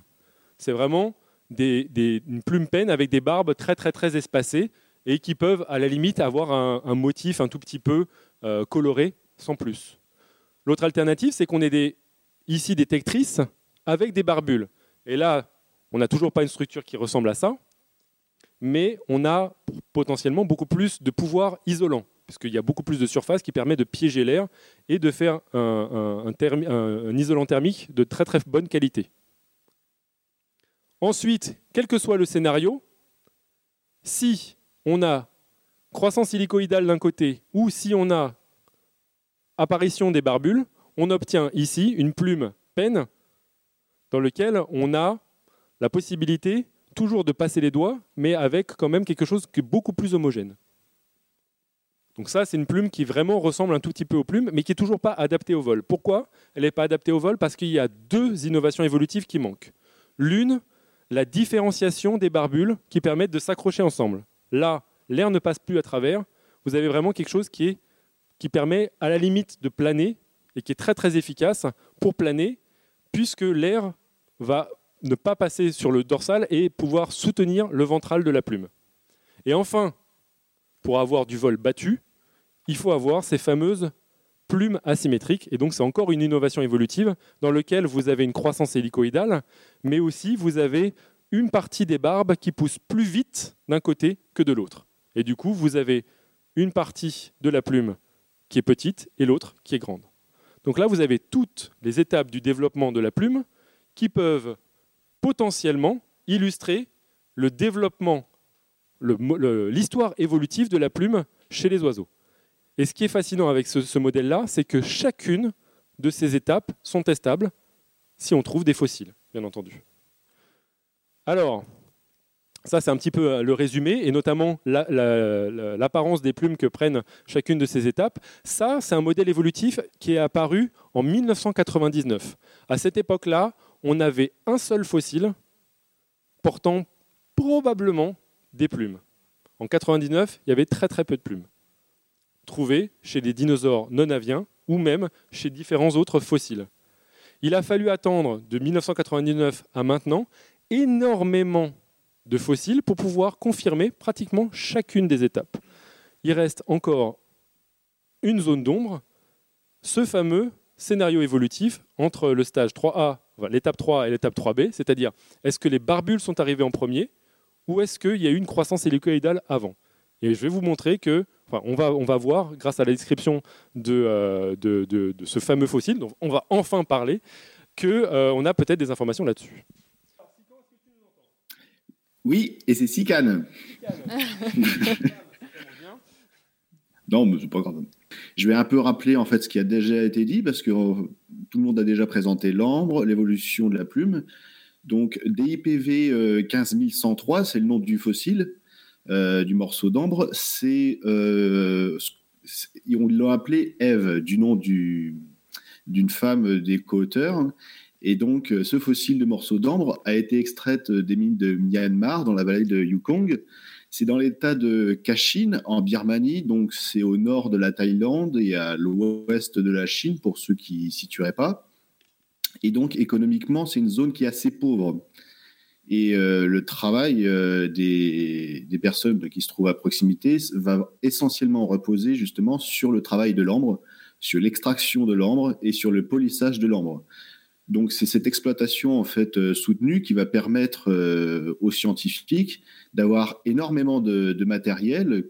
Donc on a eu énormément d'arthropodes, euh, des insectes, mais aussi, et c'est plus rare, d'avoir des vertébrés. Donc comme, comme ça a été dit, un caméléon, je crois que c'était cette année ou l'année dernière, et euh, donc, il y a 3-4 euh, mois, on a appris euh, qu'ils avaient découvert pour la première fois donc, ce morceau de dinosaure non avien. C'est la première fois qu'on découvre un morceau aussi bien préservé, parce qu'on avait quand même déjà avant des, momies, ce qu'on appelle des momies d'adrosaures, donc des dinosaures à bec de canard, qui étaient des cadavres donc fossilisés dans de la roche, mais qui étaient fossilisés de, manière à préserver les matières organiques, c'est-à-dire il restait encore de la peau, il restait encore certains organes.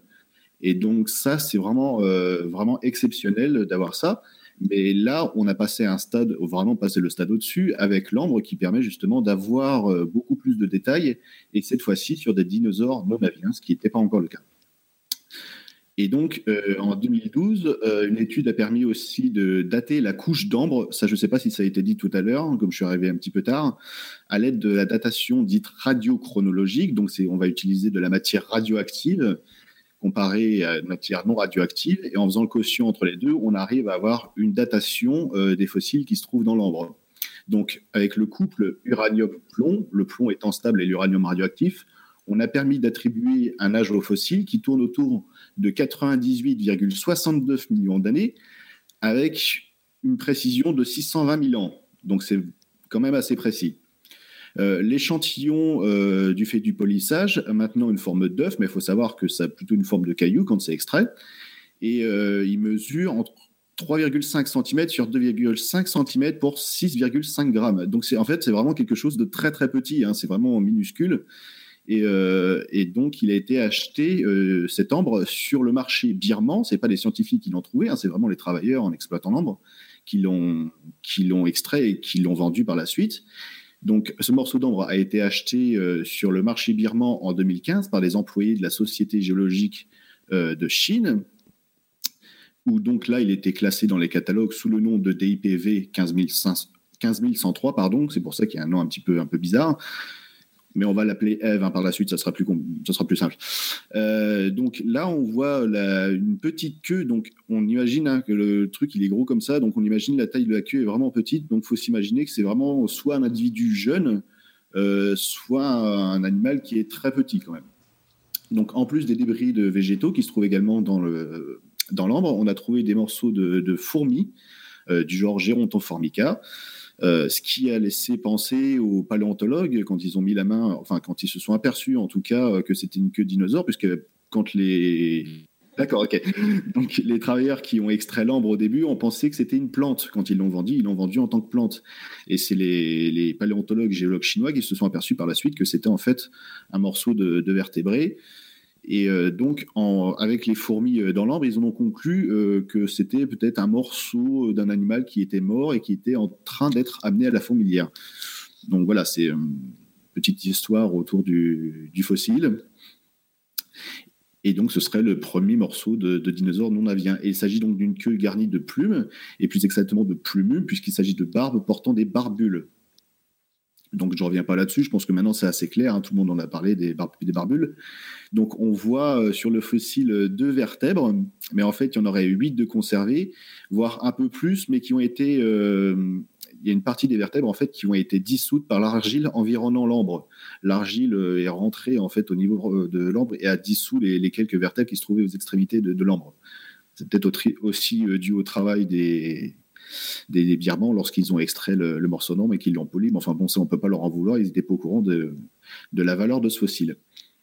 Et donc cette queue, il s'agit en, fait de vertèbres médio-caudales, c'est-à-dire du milieu de la queue, devait euh, compter entre 15 et 25 vertèbres. Donc même si, même si là on n'a pas grand-chose, on imagine qu'en fait la queue était beaucoup plus grande.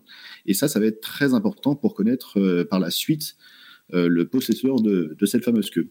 De nouvelles analyses vont être prévues euh, sur le fossile parce que, en faisant justement les, analyses préliminaires, ils se sont aperçus qu'il y avait euh, énormément de, fer, donc 80% d'ions de, fer F2+, et euh, ce qui laisse justement à penser qu'il y avait la présence de sang à la base dans le, dans le fossile. Et donc, en faisant ces analyses supplémentaires, ils espèrent découvrir donc des éléments organiques, donc des pigments, pourquoi pas des traces d'hémoglobine, hein, ce ne serait pas la première fois, des traces d'hémoglobine. Alors évidemment, elles sont plus en, si bon état que ça, hein, c'est les traces d'hémoglobine, et euh, des protéines. C'est vraiment tout ce qu'on peut espérer euh, retrouver, puisque comme euh, ça a déjà été dit tout à l'heure, l'ADN ne peut pas se conserver plus de quelques milliers d'années, même dans les froids sibériens, quand on a des mammouths, etc. L'ADN est déjà grandement, grandement détérioré. Et donc, euh, il y on peut espérer trouver que des protéines. Les protéines vont vraiment résister beaucoup mieux euh, au temps que l'ADN, qui est une macromolécule qui se détériore assez rapidement. Voilà, donc là, je vais vous laisser avec Elixis qui va vous expliquer donc les techniques d'imagerie et les analyses utilisées qui ont permis d'observer euh, justement ces fameuses vertèbres.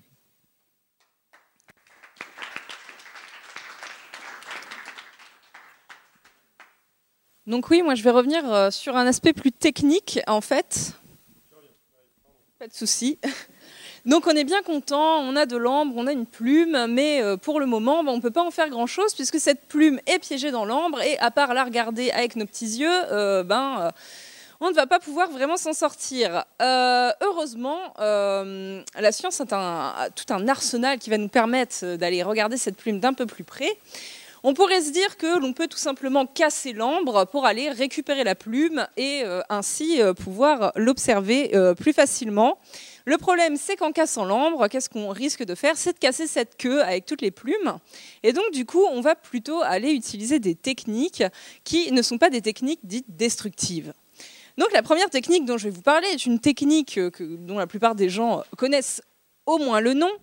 Euh, c'est la technique du microscope électronique à balayage ou MEB en français, SEM en anglais pour scanning électron, microscopie. Donc euh, le nom anglais euh, parle un petit peu plus que microscope électronique à balayage puisque nous y trouvons le mot électron. Donc le microscope électronique va être capable de produire des images à très haute résolution qui va être à la surface d'un échantillon en, utilisant le principe euh, des interactions électron-matière. Donc, euh, le microscope électronique à balayage, comme je viens de vous le dire, va être un faisceau d'électrons qui va venir frapper la surface de l'échantillon. On va alors avoir en réponse une réémission de particules. Ces particules, je ne vais pas vous en parler en détail. Pourquoi? Parce que je ne suis pas une experte et que je risque de vous dire des bêtises. Donc je préfère ne pas m'étendre dessus et simplement vous dire que cette réémission, ça va être des électrons qui vont être de plus faible énergie et des rayons X. Comment ça fonctionne un microscope électronique à balayage? On va d'abord avoir un canon à électrons qui va euh, ben, faire des électrons, puisque c'est un canon qui fait des électrons. C'est fou quand même comment c'est bien fait. Euh, ces euh, électrons vont passer à l'intérieur d'une anode, où ils vont être accélérés, puis dans tout un tas de machins qui va avoir pour seul but de créer un faisceau qui va être beaucoup plus resserré, beaucoup plus précis, et qui va venir frapper notre échantillon à un point extrêmement précis, et qui va venir frapper la surface de notre échantillon. En frappant la surface, on va avoir donc cette réémission de euh, nouvelles particules qui, comme je vous l'ai dit, vont être des électrons secondaires et des rayons X. À partir de là, on va avoir un petit capteur qui va venir récupérer cette émission d'électrons secondaires et euh, de, de rayons X. Puis, on va avoir un amplificateur de ce signal. Et à partir de là, on va pouvoir obtenir une image de la surface de notre échantillon. Je pense que vous aurez remarqué que depuis tout à l'heure, j'insiste beaucoup sur le fait que ce que l'on va voir lorsqu'on utilise le microscope électronique à balayage, c'est la surface de l'échantillon. Quand notre échantillon est à l'air libre et qu'on va euh, l'observer euh, directement, ça ne va pas poser de problème et on va obtenir ben, des images qui sont, ma foi, extrêmement nettes et vraiment très très jolies, qui vont nous donner énormément de détails. Euh, on peut voir sur cette fourmi des petits poils. Euh, on peut voir euh, ces petites antennes. Enfin, ça va vraiment donner des images extrêmement détaillées. Euh, pour, pour les ailes, c'est pareil. Par contre, là, on va se trouver sur un échantillon qui est bloqué dans de l'ambre. Et donc, lorsque l'on vient utiliser un microscope électronique à balayage sur quelque chose qui est piégé dans l'ambre, eh bien, si notre échantillon est à peu près en surface, ça ne va pas poser de problème. Mais s'il est un peu plus enfoncé, eh ben, on va pas pouvoir voir notre échantillon. On va être bloqué par l'ambre, et ce que l'on va voir en réalité, c'est la surface de l'ambre. Du coup, euh, notre microscope électronique à balayage va être très utile pour des études de structures particulières et très précises qui ne vont pas être très profondes. Par contre, si on veut obtenir une image, donc par exemple d'un insecte qui est piégé dans l'ambre, euh, de façon euh, entière, précise et détaillée, on va devoir utiliser une autre technique. Et pour cela, on va utiliser les rayons X et on va notamment faire une radio de notre, euh, de notre échantillon pris dans l'ambre. Donc la radio, je vais revenir très rapidement dessus. Vous savez que quand quelqu'un euh, se casse un membre euh, et qu'on l'amène à l'hôpital pour regarder ce qui est cassé et que l'on va faire euh, qu'on va faire une radio, ça va nous éviter de devoir ouvrir la personne pour aller regarder directement son os. Pour cela, on va utiliser des rayons X. Les rayons X, ils vont avoir la particularité de traverser la chair, donc les tissus mous, et de ne pas traverser euh, tout ce qui est dur, donc les os. Et donc, ça va nous permettre de voir les os à travers les tissus mous. Là, ça va être un peu pareil euh, pour notre ami euh, l'ambre et la plume. L'ambre va être l'équivalent de la chair dans notre exemple de radio, et la plume va être les os. Donc ça va bien sûr pas être les mêmes rayons X qui vont être utilisés dans les deux cas. Et pour former euh, ces rayons X, on va utiliser le synchrotron euh, et une technique qui s'appelle donc la microradiographie en contraste de phase, parce que euh, faire des titres un peu plus courts, c'est compliqué en sciences. Du coup, on va utiliser un synchrotron. Donc un synchrotron, qu'est-ce que c'est? C'est une énorme machine qui est en réalité un accélérateur de particules. Et qu'est-ce qu'il accélère comme particules Il va accélérer des électrons. Lorsque l'on vient accélérer des électrons, on va former des rayons X. Ces rayons X, ils vont nous permettre d'aller voir euh, l'intérieur euh, de notre ambre, les objets qui sont pris à l'intérieur de l'ambre.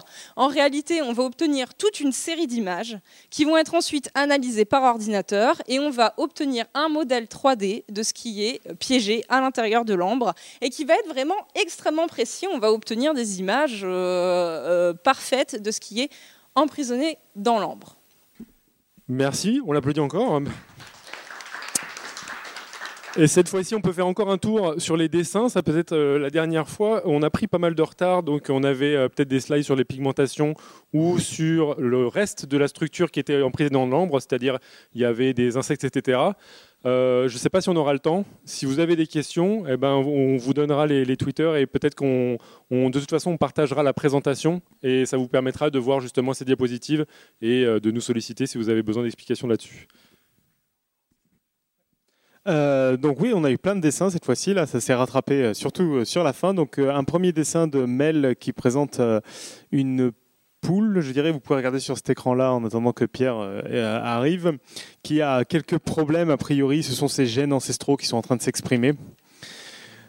Ensuite, que je change en même temps, on a un dessin qui a été tweeté en parallèle qui dessine un magnifique tyrannosaure avec des plumes. Je dois dire que ça, a quelque chose d'assez élégant en fait, ma foi. Voilà, parfait. En- ensuite, nous avons un dessin de Guillaume euh, qui nous présente euh, l'évolution, le fait que c'est une sélection féroce où on voit un, ben, un animal qui a, qui a redoublé, quoi, qui n'a pas réussi son évolution. Ensuite, deux, dessins de DT. Euh, Je ne sais pas si on remarque qu'ils sont dans, l'ordre. Donc un premier disant que le modèle évolutif de la plume, c'est le stylo.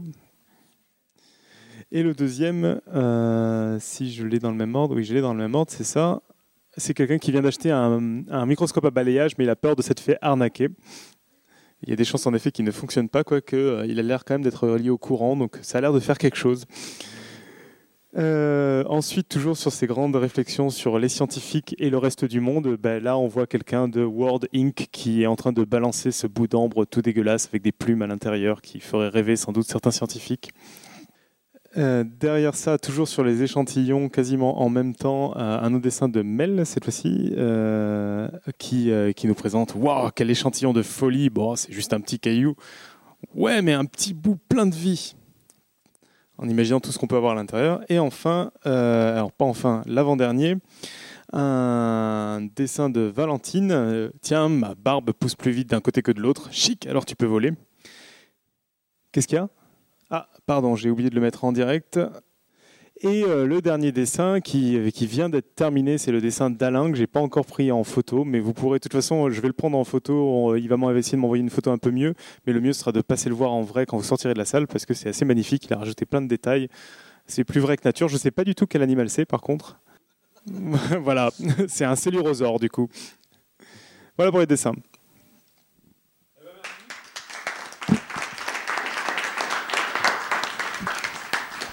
Donc, je vous ai, passé un petit moment euh, sur euh, les, fameuses plumes qu'on peut voir, les plumes donc, de dinosaures actuels, les oiseaux. Et vous avez probablement pu vous apercevoir justement qu'il y avait différentes parties, et notamment, on peut se rendre compte comment c'est fait de barbe et de barbules. Ce qui m'amène à justement une petite considération sur qu'est-ce que nous apporte comme information ce fameux euh, euh, échantillon donc, qui s'appelle Eve.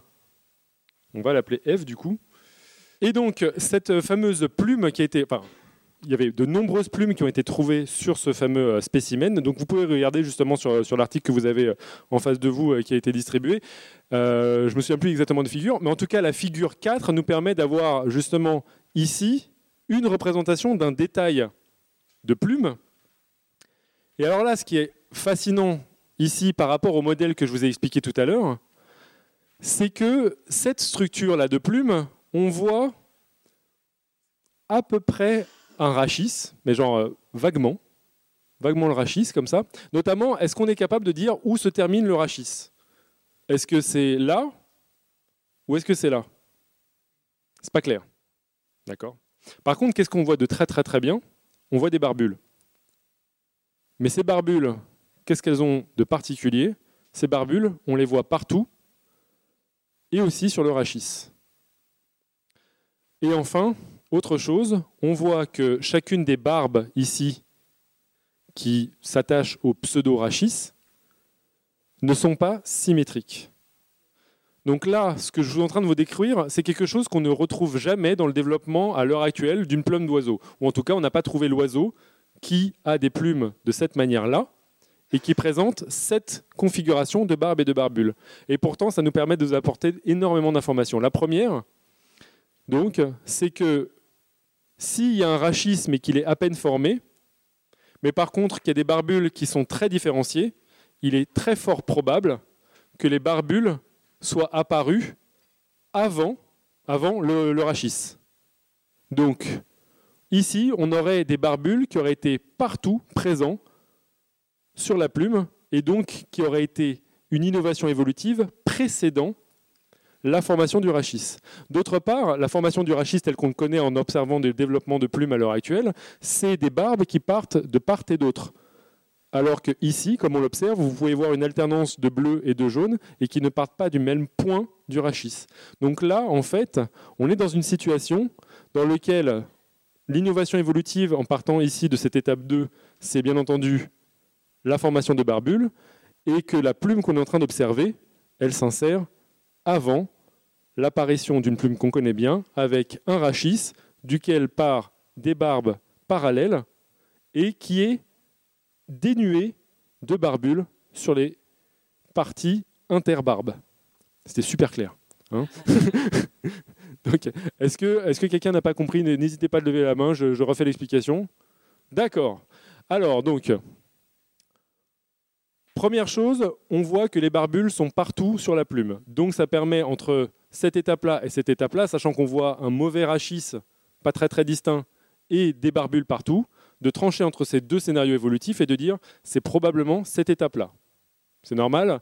L'innovation évolutive de la barbule, si on la voit de manière si évidente sur la plume qu'on a trouvée dans ce fameux cellurosaure, c'est que c'était une innovation évolutive qui précède le rachis qui est mal formé ici. Donc ça, c'est l'hypothèse la plus euh, avantagée à, à l'heure actuelle, puisqu'on voit des belles barbules partout et un rachis qui est peu défini. D'autre part, on voit que ce rachis, il a des barbes qui partent de manière asymétrique. Donc on n'a pas cette configuration-là dans la plume qu'on a découverte. Si c'est le cas, ça veut dire que ici, cette plume, elle s'insère entre cette étape-là de l'évolution de la plume possédant déjà des barbules et cette étape-là qu'on reconnaît chez la plupart des dinosaures et des dinosaures euh, actuels, c'est-à-dire les oiseaux. C'est un peu plus clair? Ouais, allez, vaguement.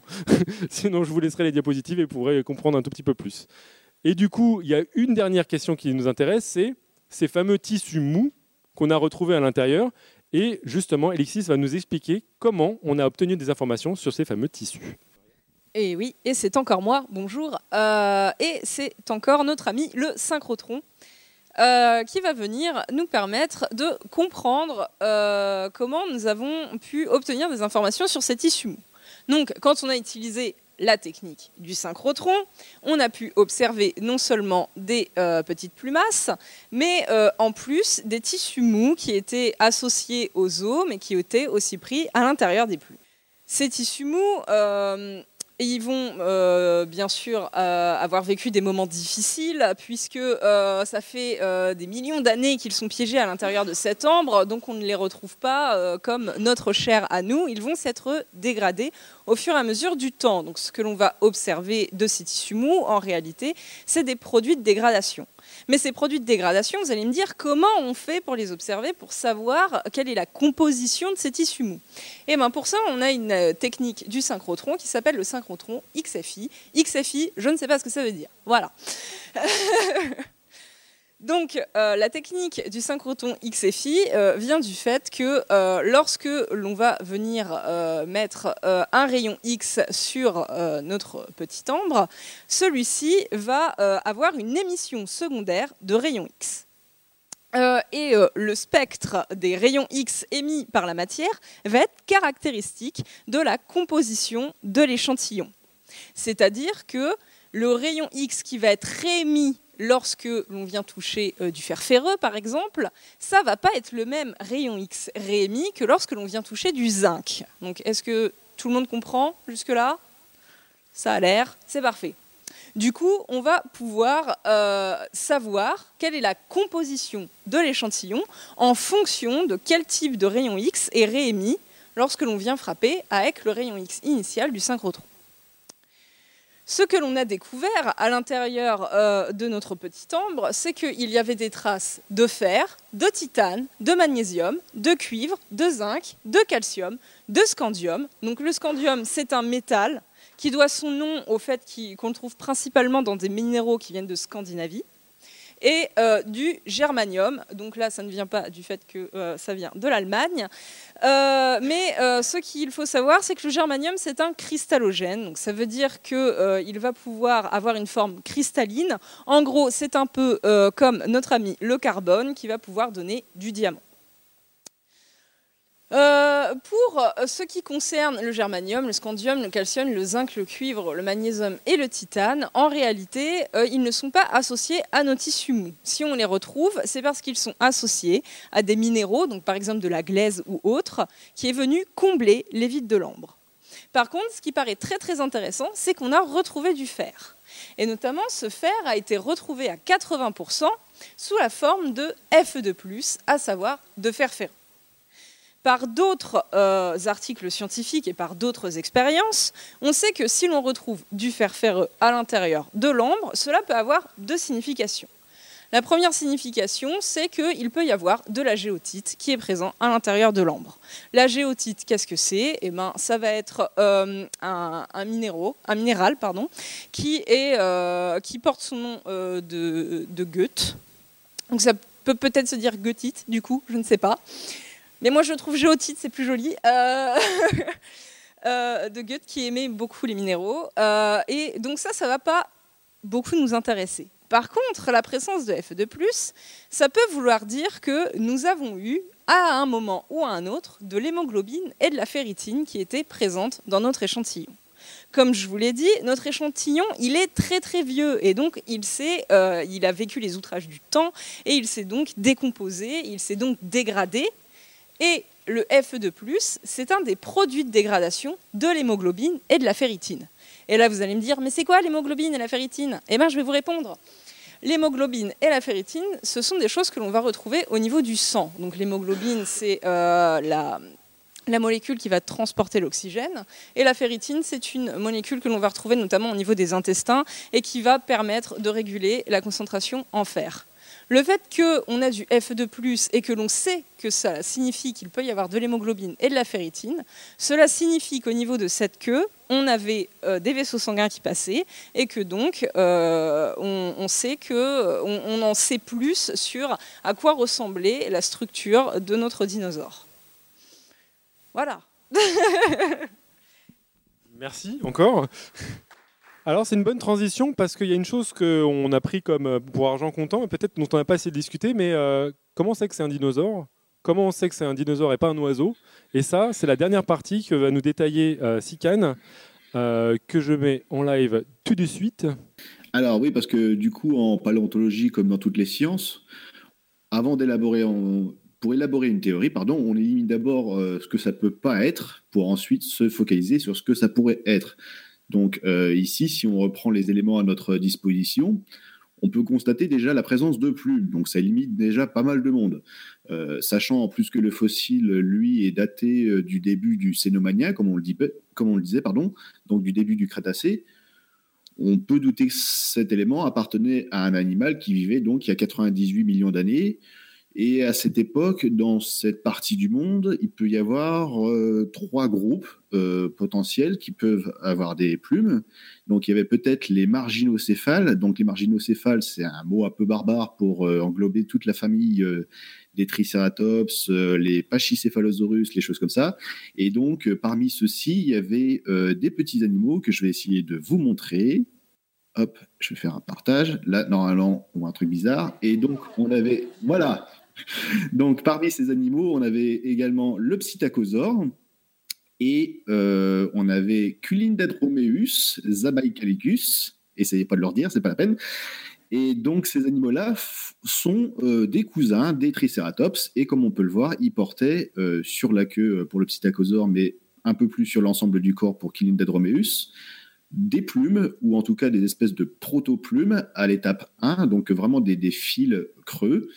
Euh, qui, euh, les, qui les rapprocherait euh, à nos yeux donc des théropodes, mais pas du tout en fait. C'est vraiment plus proche des tricératops, des choses comme ça. Donc, quand on a découvert ces animaux, ça a jeté vraiment un pavé dans la mare, puisque le modèle évolutif qu'on avait mis au point pendant une quinzaine d'années se trouvait complètement bouleversé, puisque d'un seul coup, euh, on avait des animaux qui n'étaient pas du tout liés aux oiseaux, pas du tout liés aux théropodes, pas du tout liés aux saurisquiens dont font partie les théropodes, qui eux se mettaient euh, à arborer des plumes. Donc euh, deux, hypothèses. Soit les plumes étaient apparues chez deux groupes de dinosaures totalement différents, quasiment à la même période, ce qui était quand même vachement bizarre. Et soit la plume était commune à tous les dinosaures. Et là encore, euh, on ne sait pas trop euh, non plus, puisque euh, on a trouvé, comme je le disais tout à l'heure, des momies, donc des, adrosaures, donc des dinosaures à bête de canard, parfaitement conservés, qui eux ne portaient pas de plumes. Donc pour l'instant, on reste sur un modèle évolutif de la plume où la plume a bien évolué à partir des théropodes pour donner ce qu'elle a donné ensuite chez les oiseaux, donc des, c'est ça. Euh, mais la plume, vraiment dans son étape 1, aurait pu appartenir, euh, aurait pu apparaître pardon, euh, beaucoup plus tôt et être vraiment générale à pas mal de dinosaures pour disparaître chez certains groupes. Pour l'instant, on en est là. Et donc, donc, soit ça peut être des marginocéphales, comme je le disais, soit ça peut être donc des théropodes, donc des dinosaures bipèdes, essentiellement carnivores, qui vont donner naissance aux oiseaux, soit ça peut être tout simplement des oiseaux. Hein, qui portait ses plumes. Donc, comme euh, je le disais aussi tout à l'heure, la queue qu'on a vue, elle est euh, vraiment très longue puisqu'elle pouvait posséder peut-être de 15 à 25 vertèbres. Le corps des vertèbres, qu'on appelle le centrum, lui avait une petite forme euh, cylindrique. Je ne sais pas si on peut avoir des images du, morceau d'ambre. Là, ça sous la main. Parce que la forme des vertèbres, en fait, va être très importante pour déterminer le, dinosaure. On connaît euh, très bien, par rapport à ce qu'on va croire, on connaît très bien des fossiles complets de dinosaures. On connaît un peu moins euh, des, morceaux partiels.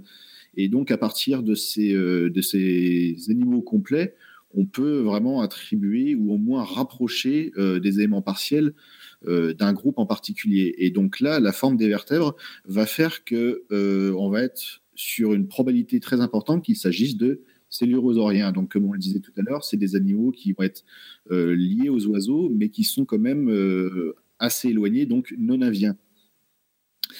Euh, c'est en tout cas les cellurosaures. C'est une grande, grande famille qui va regrouper, donc comme l'a dit Giganto tout à l'heure, les tyrannosauroïdes, donc tout ce qui va ressembler à un tyrannosaure. Et encore là, comme il le disait aussi, on n'a jamais retrouvé de tyrannosaure avec des plumes, donc c'est vraiment euh, pour l'instant euh, spéculatif. On n'est pas sûr du tout que le tyrannosaure possédait des plumes, mais comme il fait partie du même groupe assez proche, bon, on le représente un petit peu avec des plumes, mais pour l'instant, aucun fossile n'est venu, euh, en tout cas, confirmer cette hypothèse. Euh, et par contre, on a d'autres petits animaux euh, dans ce groupe des silurosauriens qui, eux, ont déjà été découverts avec des plumes. Donc, ça va être les Maniraptoriformes, donc tous les animaux qui, ont été découverts en Chine euh, à partir de, la province du Liaoning, pardon. Et donc tous ces animaux-là vont être conservés dans de l'argile. On va trouver énormément tous les fossiles en fait qu'on a trouvés ces 15 dernières années avec des plumes, c'est de la province du Liaoning.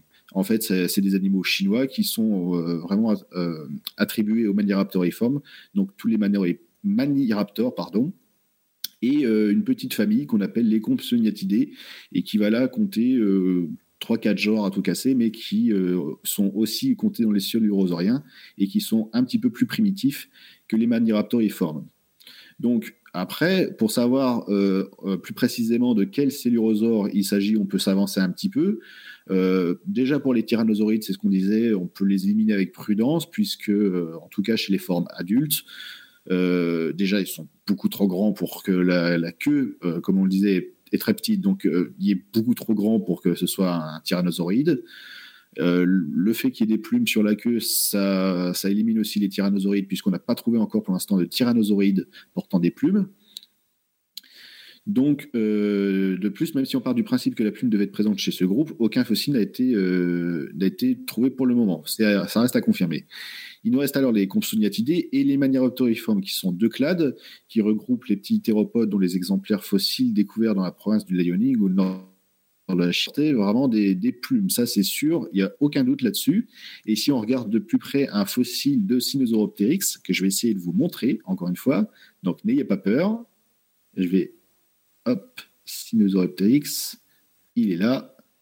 Voilà, ça c'est Sinosauropteryx, donc ça fait partie de la famille des Compsognathidés, et on peut voir euh, à partir de la queue, euh, on va retrouver en fait les vertèbres avec ces formes euh, cylindriques, je ne sais pas si on peut zoomer davantage, les vertèbres avec ces formes euh, cylindriques et des, vraiment des petites barbes, en tout cas pas des plumes encore à proprement parler, vraiment des barbes et des barbules qui vont se trouver sur la queue.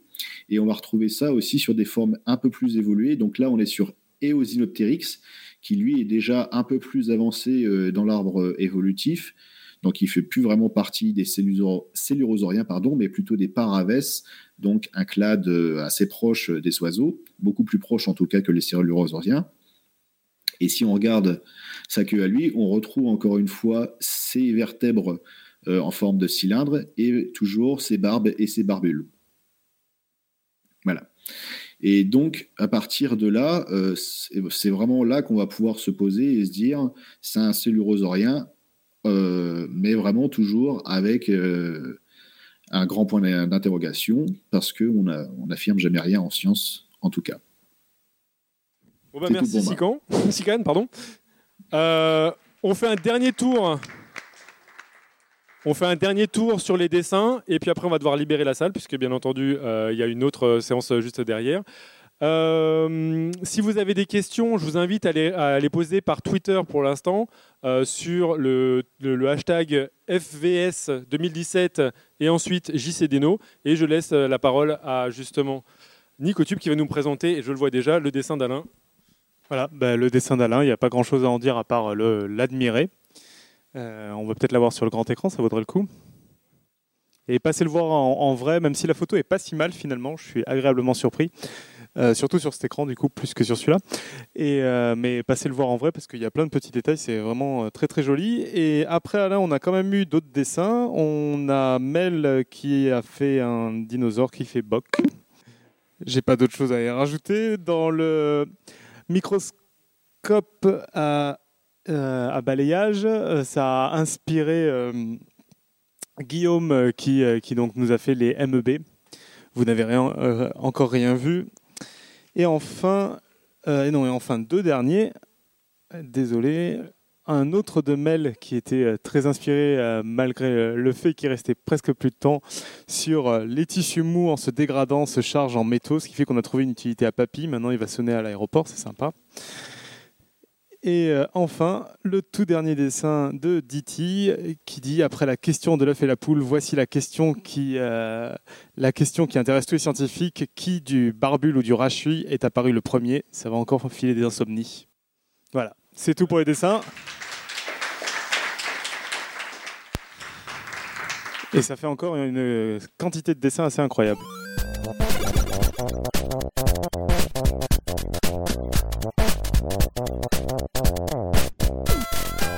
après cet épisode fort intéressant, nous avons donc euh, l'annonce de l'épisode de, de la semaine prochaine. Nous avons un roue libre comme on, comme on les aime, c'est-à-dire plein de chroniques sans aucun lien les unes avec les autres.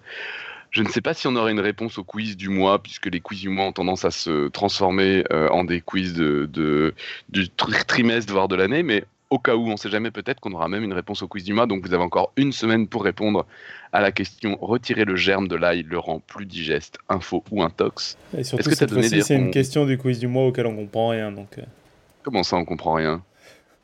T'as jamais mangé d'être d'ail ou pas. Retirer le germe de l'ail le rend plus digeste, tu trouves que c'est Je incompréhensible savais pas que c'était un mythe, ce truc-là, quoi.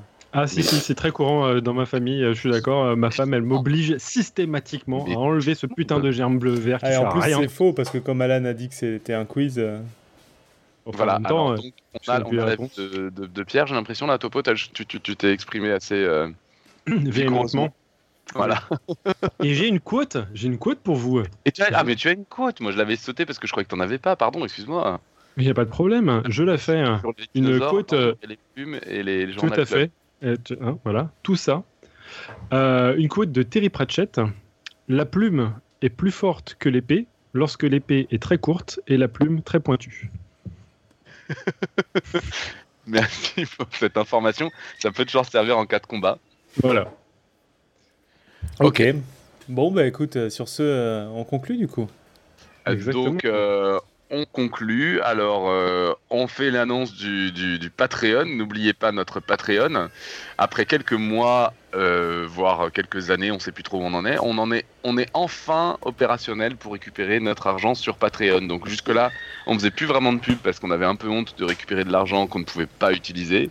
Euh, et maintenant, ça y est, c'est parti. On va pouvoir en faire plein de choses. Merci à tous ceux qui sont déjà de généreux donateurs. Et pour les autres, il est encore temps de donner. Ça y est, c'est parti. On en fera un très bon usage, promis. Ça nous sert notamment à faire venir des dessinateurs pour les soirées radio dessinées, à acheter du matériel pour faire des émissions de bonne qualité, etc., etc. Donc, pour résumer, si vous avez quelques euros à dépenser par mois, vous pouvez penser à nous. Ça pourra peut-être permettre de, de nourrir euh, Ninon qui visiblement est très fâché. Voilà, alors je, voilà, tout à fait. Je, je, je, je précise que je me permets d'être ici parce qu'elle est avec sa mère. Quand elle est avec moi, évidemment, elle ne hurle jamais comme ça. Oh, c'est enregistré. Oh là là, comment c'est mal. Non, je sais pas ce qui lui arrive. Euh, il y a une autre annonce. Alors, il y a une, annon- une annonce à faire. Euh, je vais la faire parce que je suis quand Il même y en a deux, il y en a deux, mon grand. Oui, oui, il y en a deux. Bah, j'en- fais une qui me concerne euh, au premier, euh, premier chef. Mhm. Euh, si vous avez raté l'événement des 80 ans du Palais de la Découverte, ce qui est très dommage pour vous, j'annonce quand même, je, je- je dis quand même à cette occasion que nous avons repéré au moins 6 personnes qui sont restées physiquement plus de 24 heures dans le Palais de la Découverte à cette occasion-là. Incroyable. Voilà, donc il y en a, on a au moins 6 qui sont arrivés le samedi dans l'après-midi et qui sont repartis dimanche à 19h. Après, si vous, vous êtes vous-même resté 24 heures dans le. C'est propice aux hallucinations. Certes, mais quand même, on a. Non, non, franchement, on en a repéré, c'est peu- vraiment sûr. Euh, donc voilà, si vous avez raté cet événement, euh, et notamment le, passage déambulatoire et filmé de, de Thomas Hercouet de la nuit originale, euh, que j'ai accompagné toute la nuit, donc de 11h à 6h, hein, quelque chose comme ça, avec Nico aussi, avec LJJ, avec Micmat, euh, on était toute une bande à avoir fait toute la nuit, et un certain nombre de personnes qui n'ont pas fait toute la nuit, mais qui nous ont quand même bien accompagnés, dont Topo, qui nous a montré des, des bêtes. Euh, pardon. Euh, dont Valentine euh, de Sciences de Comptoir qui nous a fait euh, euh, une- plusieurs interventions complètement improvisées, très sympathiques et qui nous a fait une petite vidéo très courte de présentation. Vous pouvez aller voir tout ça sur la chaîne de donc la version originale. Et donc c'est une vidéo qui dure 6 heures je crois, mais avec un problème technique qui enlève presque une heure. Et puis bon, vous pouvez faire des sauts en avant, en arrière pour aller voir les parties qui vous intéressent. Allez surtout voir la fin parce que c'est plus de maths, voilà c'est ça. Oh là là là là. Il y aura plein de surprises, il y a plein de choses très bien, et c'est pas encore monté, mais bon, c'est une vidéo, euh, vous pouvez faire des, des allers-retours, hein, des avances rapides et tout. Avec Jean-Philippe Usan, j'ai oublié, avec Jean-Philippe Usan, qui, qui, qui est quand même venu nous, nous voir plusieurs fois, qui va normalement euh, venir faire encore une fois la dernière émission de la saison, et, euh, et, qui, euh, et qui là euh, a quand même fait une pause entre les États-Unis et Israël juste pour nous, en fait. C'est beau. Il ne pas faire de d'étape parce qu'il disait qu'il allait de, de l'un à l'autre directement. Il a fait une pause de, je sais pas, euh, une quinzaine d'heures juste pour nous. Eh bien, il suffit de conclure sur le fameux appel du 18 juin. Tout à fait. L'appel du 18 juin. Euh, donc il y a déjà deux, il y en a déjà deux. Hein, je sais pas si vous êtes au courant. Il y a Waterloo, c'est l'appel euh, en deux mots, et euh, il y a l'appel du 18 juin. Et là, on vous appelle aussi. Donc le dimanche 18 juin après-midi. On n'a pas encore avec certitude le lieu, mais ça devrait pas tarder. On va vous rencontrer. En gros, on avait prévu de faire quelque chose pour la 300e. On est on se dit qu'on est trop juste. Donc on va remplacer ça par une rencontre avec tous les auditeurs qui veulent venir et qu'on serait absolument ravis de voir et avec qui on va prendre le temps de discuter. D'habitude, quand on fait des émissions en public, on n'a jamais le temps de discuter avec le public. Là, on va faire que ça, euh, en buvant des coups et euh, en parlant de science, évidemment. Et puis, euh, peut-être on va quand même organiser deux, trois trucs et peut-être on enregistrera deux, trois trucs si ça s'y prête. Mais on se met pas la pression, on est surtout là pour passer un moment sympa avec tous les gens de Podcast Science qui pourront être là et puis tous les éditeurs qui sont intéressés. Voilà, donc dimanche 18 juin après-midi à Paris. Très bien. Voilà, sur bah, ce- maintenant, c'est tout. Il faut conclure. Ah oui, vous voulez que je fasse aussi une conclusion Bah euh, comme ouais. d'habitude Bah, T'as dis gagné. quelque chose de pertinent à propos des plumes, quoi. Alors, je dis quelque chose de pertinent à propos des plumes. Les plumes, c'est classe. Les plumes, c'est beau. Les plumes, c'est euh, surtout sur un T-Rex, c'est hyper, euh, hyper glamour. Ça, voilà. Ouais. Euh, voilà. Et donc, si vous aimez les plumes, euh, prenez votre plume. Oh là là. Waouh Oh là là. Pour, euh, pour dire euh, à combien vous nous aimez dans des commentaires euh, partout sur le site, euh, sur SoundCloud, euh, sur Facebook et Twitter Sur les sons de Claude. sur les sons de Claude, tout ça, tout ça, tout ça. Et, et voilà, et revenez donc la semaine prochaine pour écouter un roue libre, complètement roue libre, dont on ne sait pas exactement nous-mêmes de quoi ça va parler, mais plein de choses passionnantes, c'est sûr. Et d'ici là, que servir la et science d'ici là, que servir la science soit Votre joie. Y arriver. Que servir la science soit votre joie.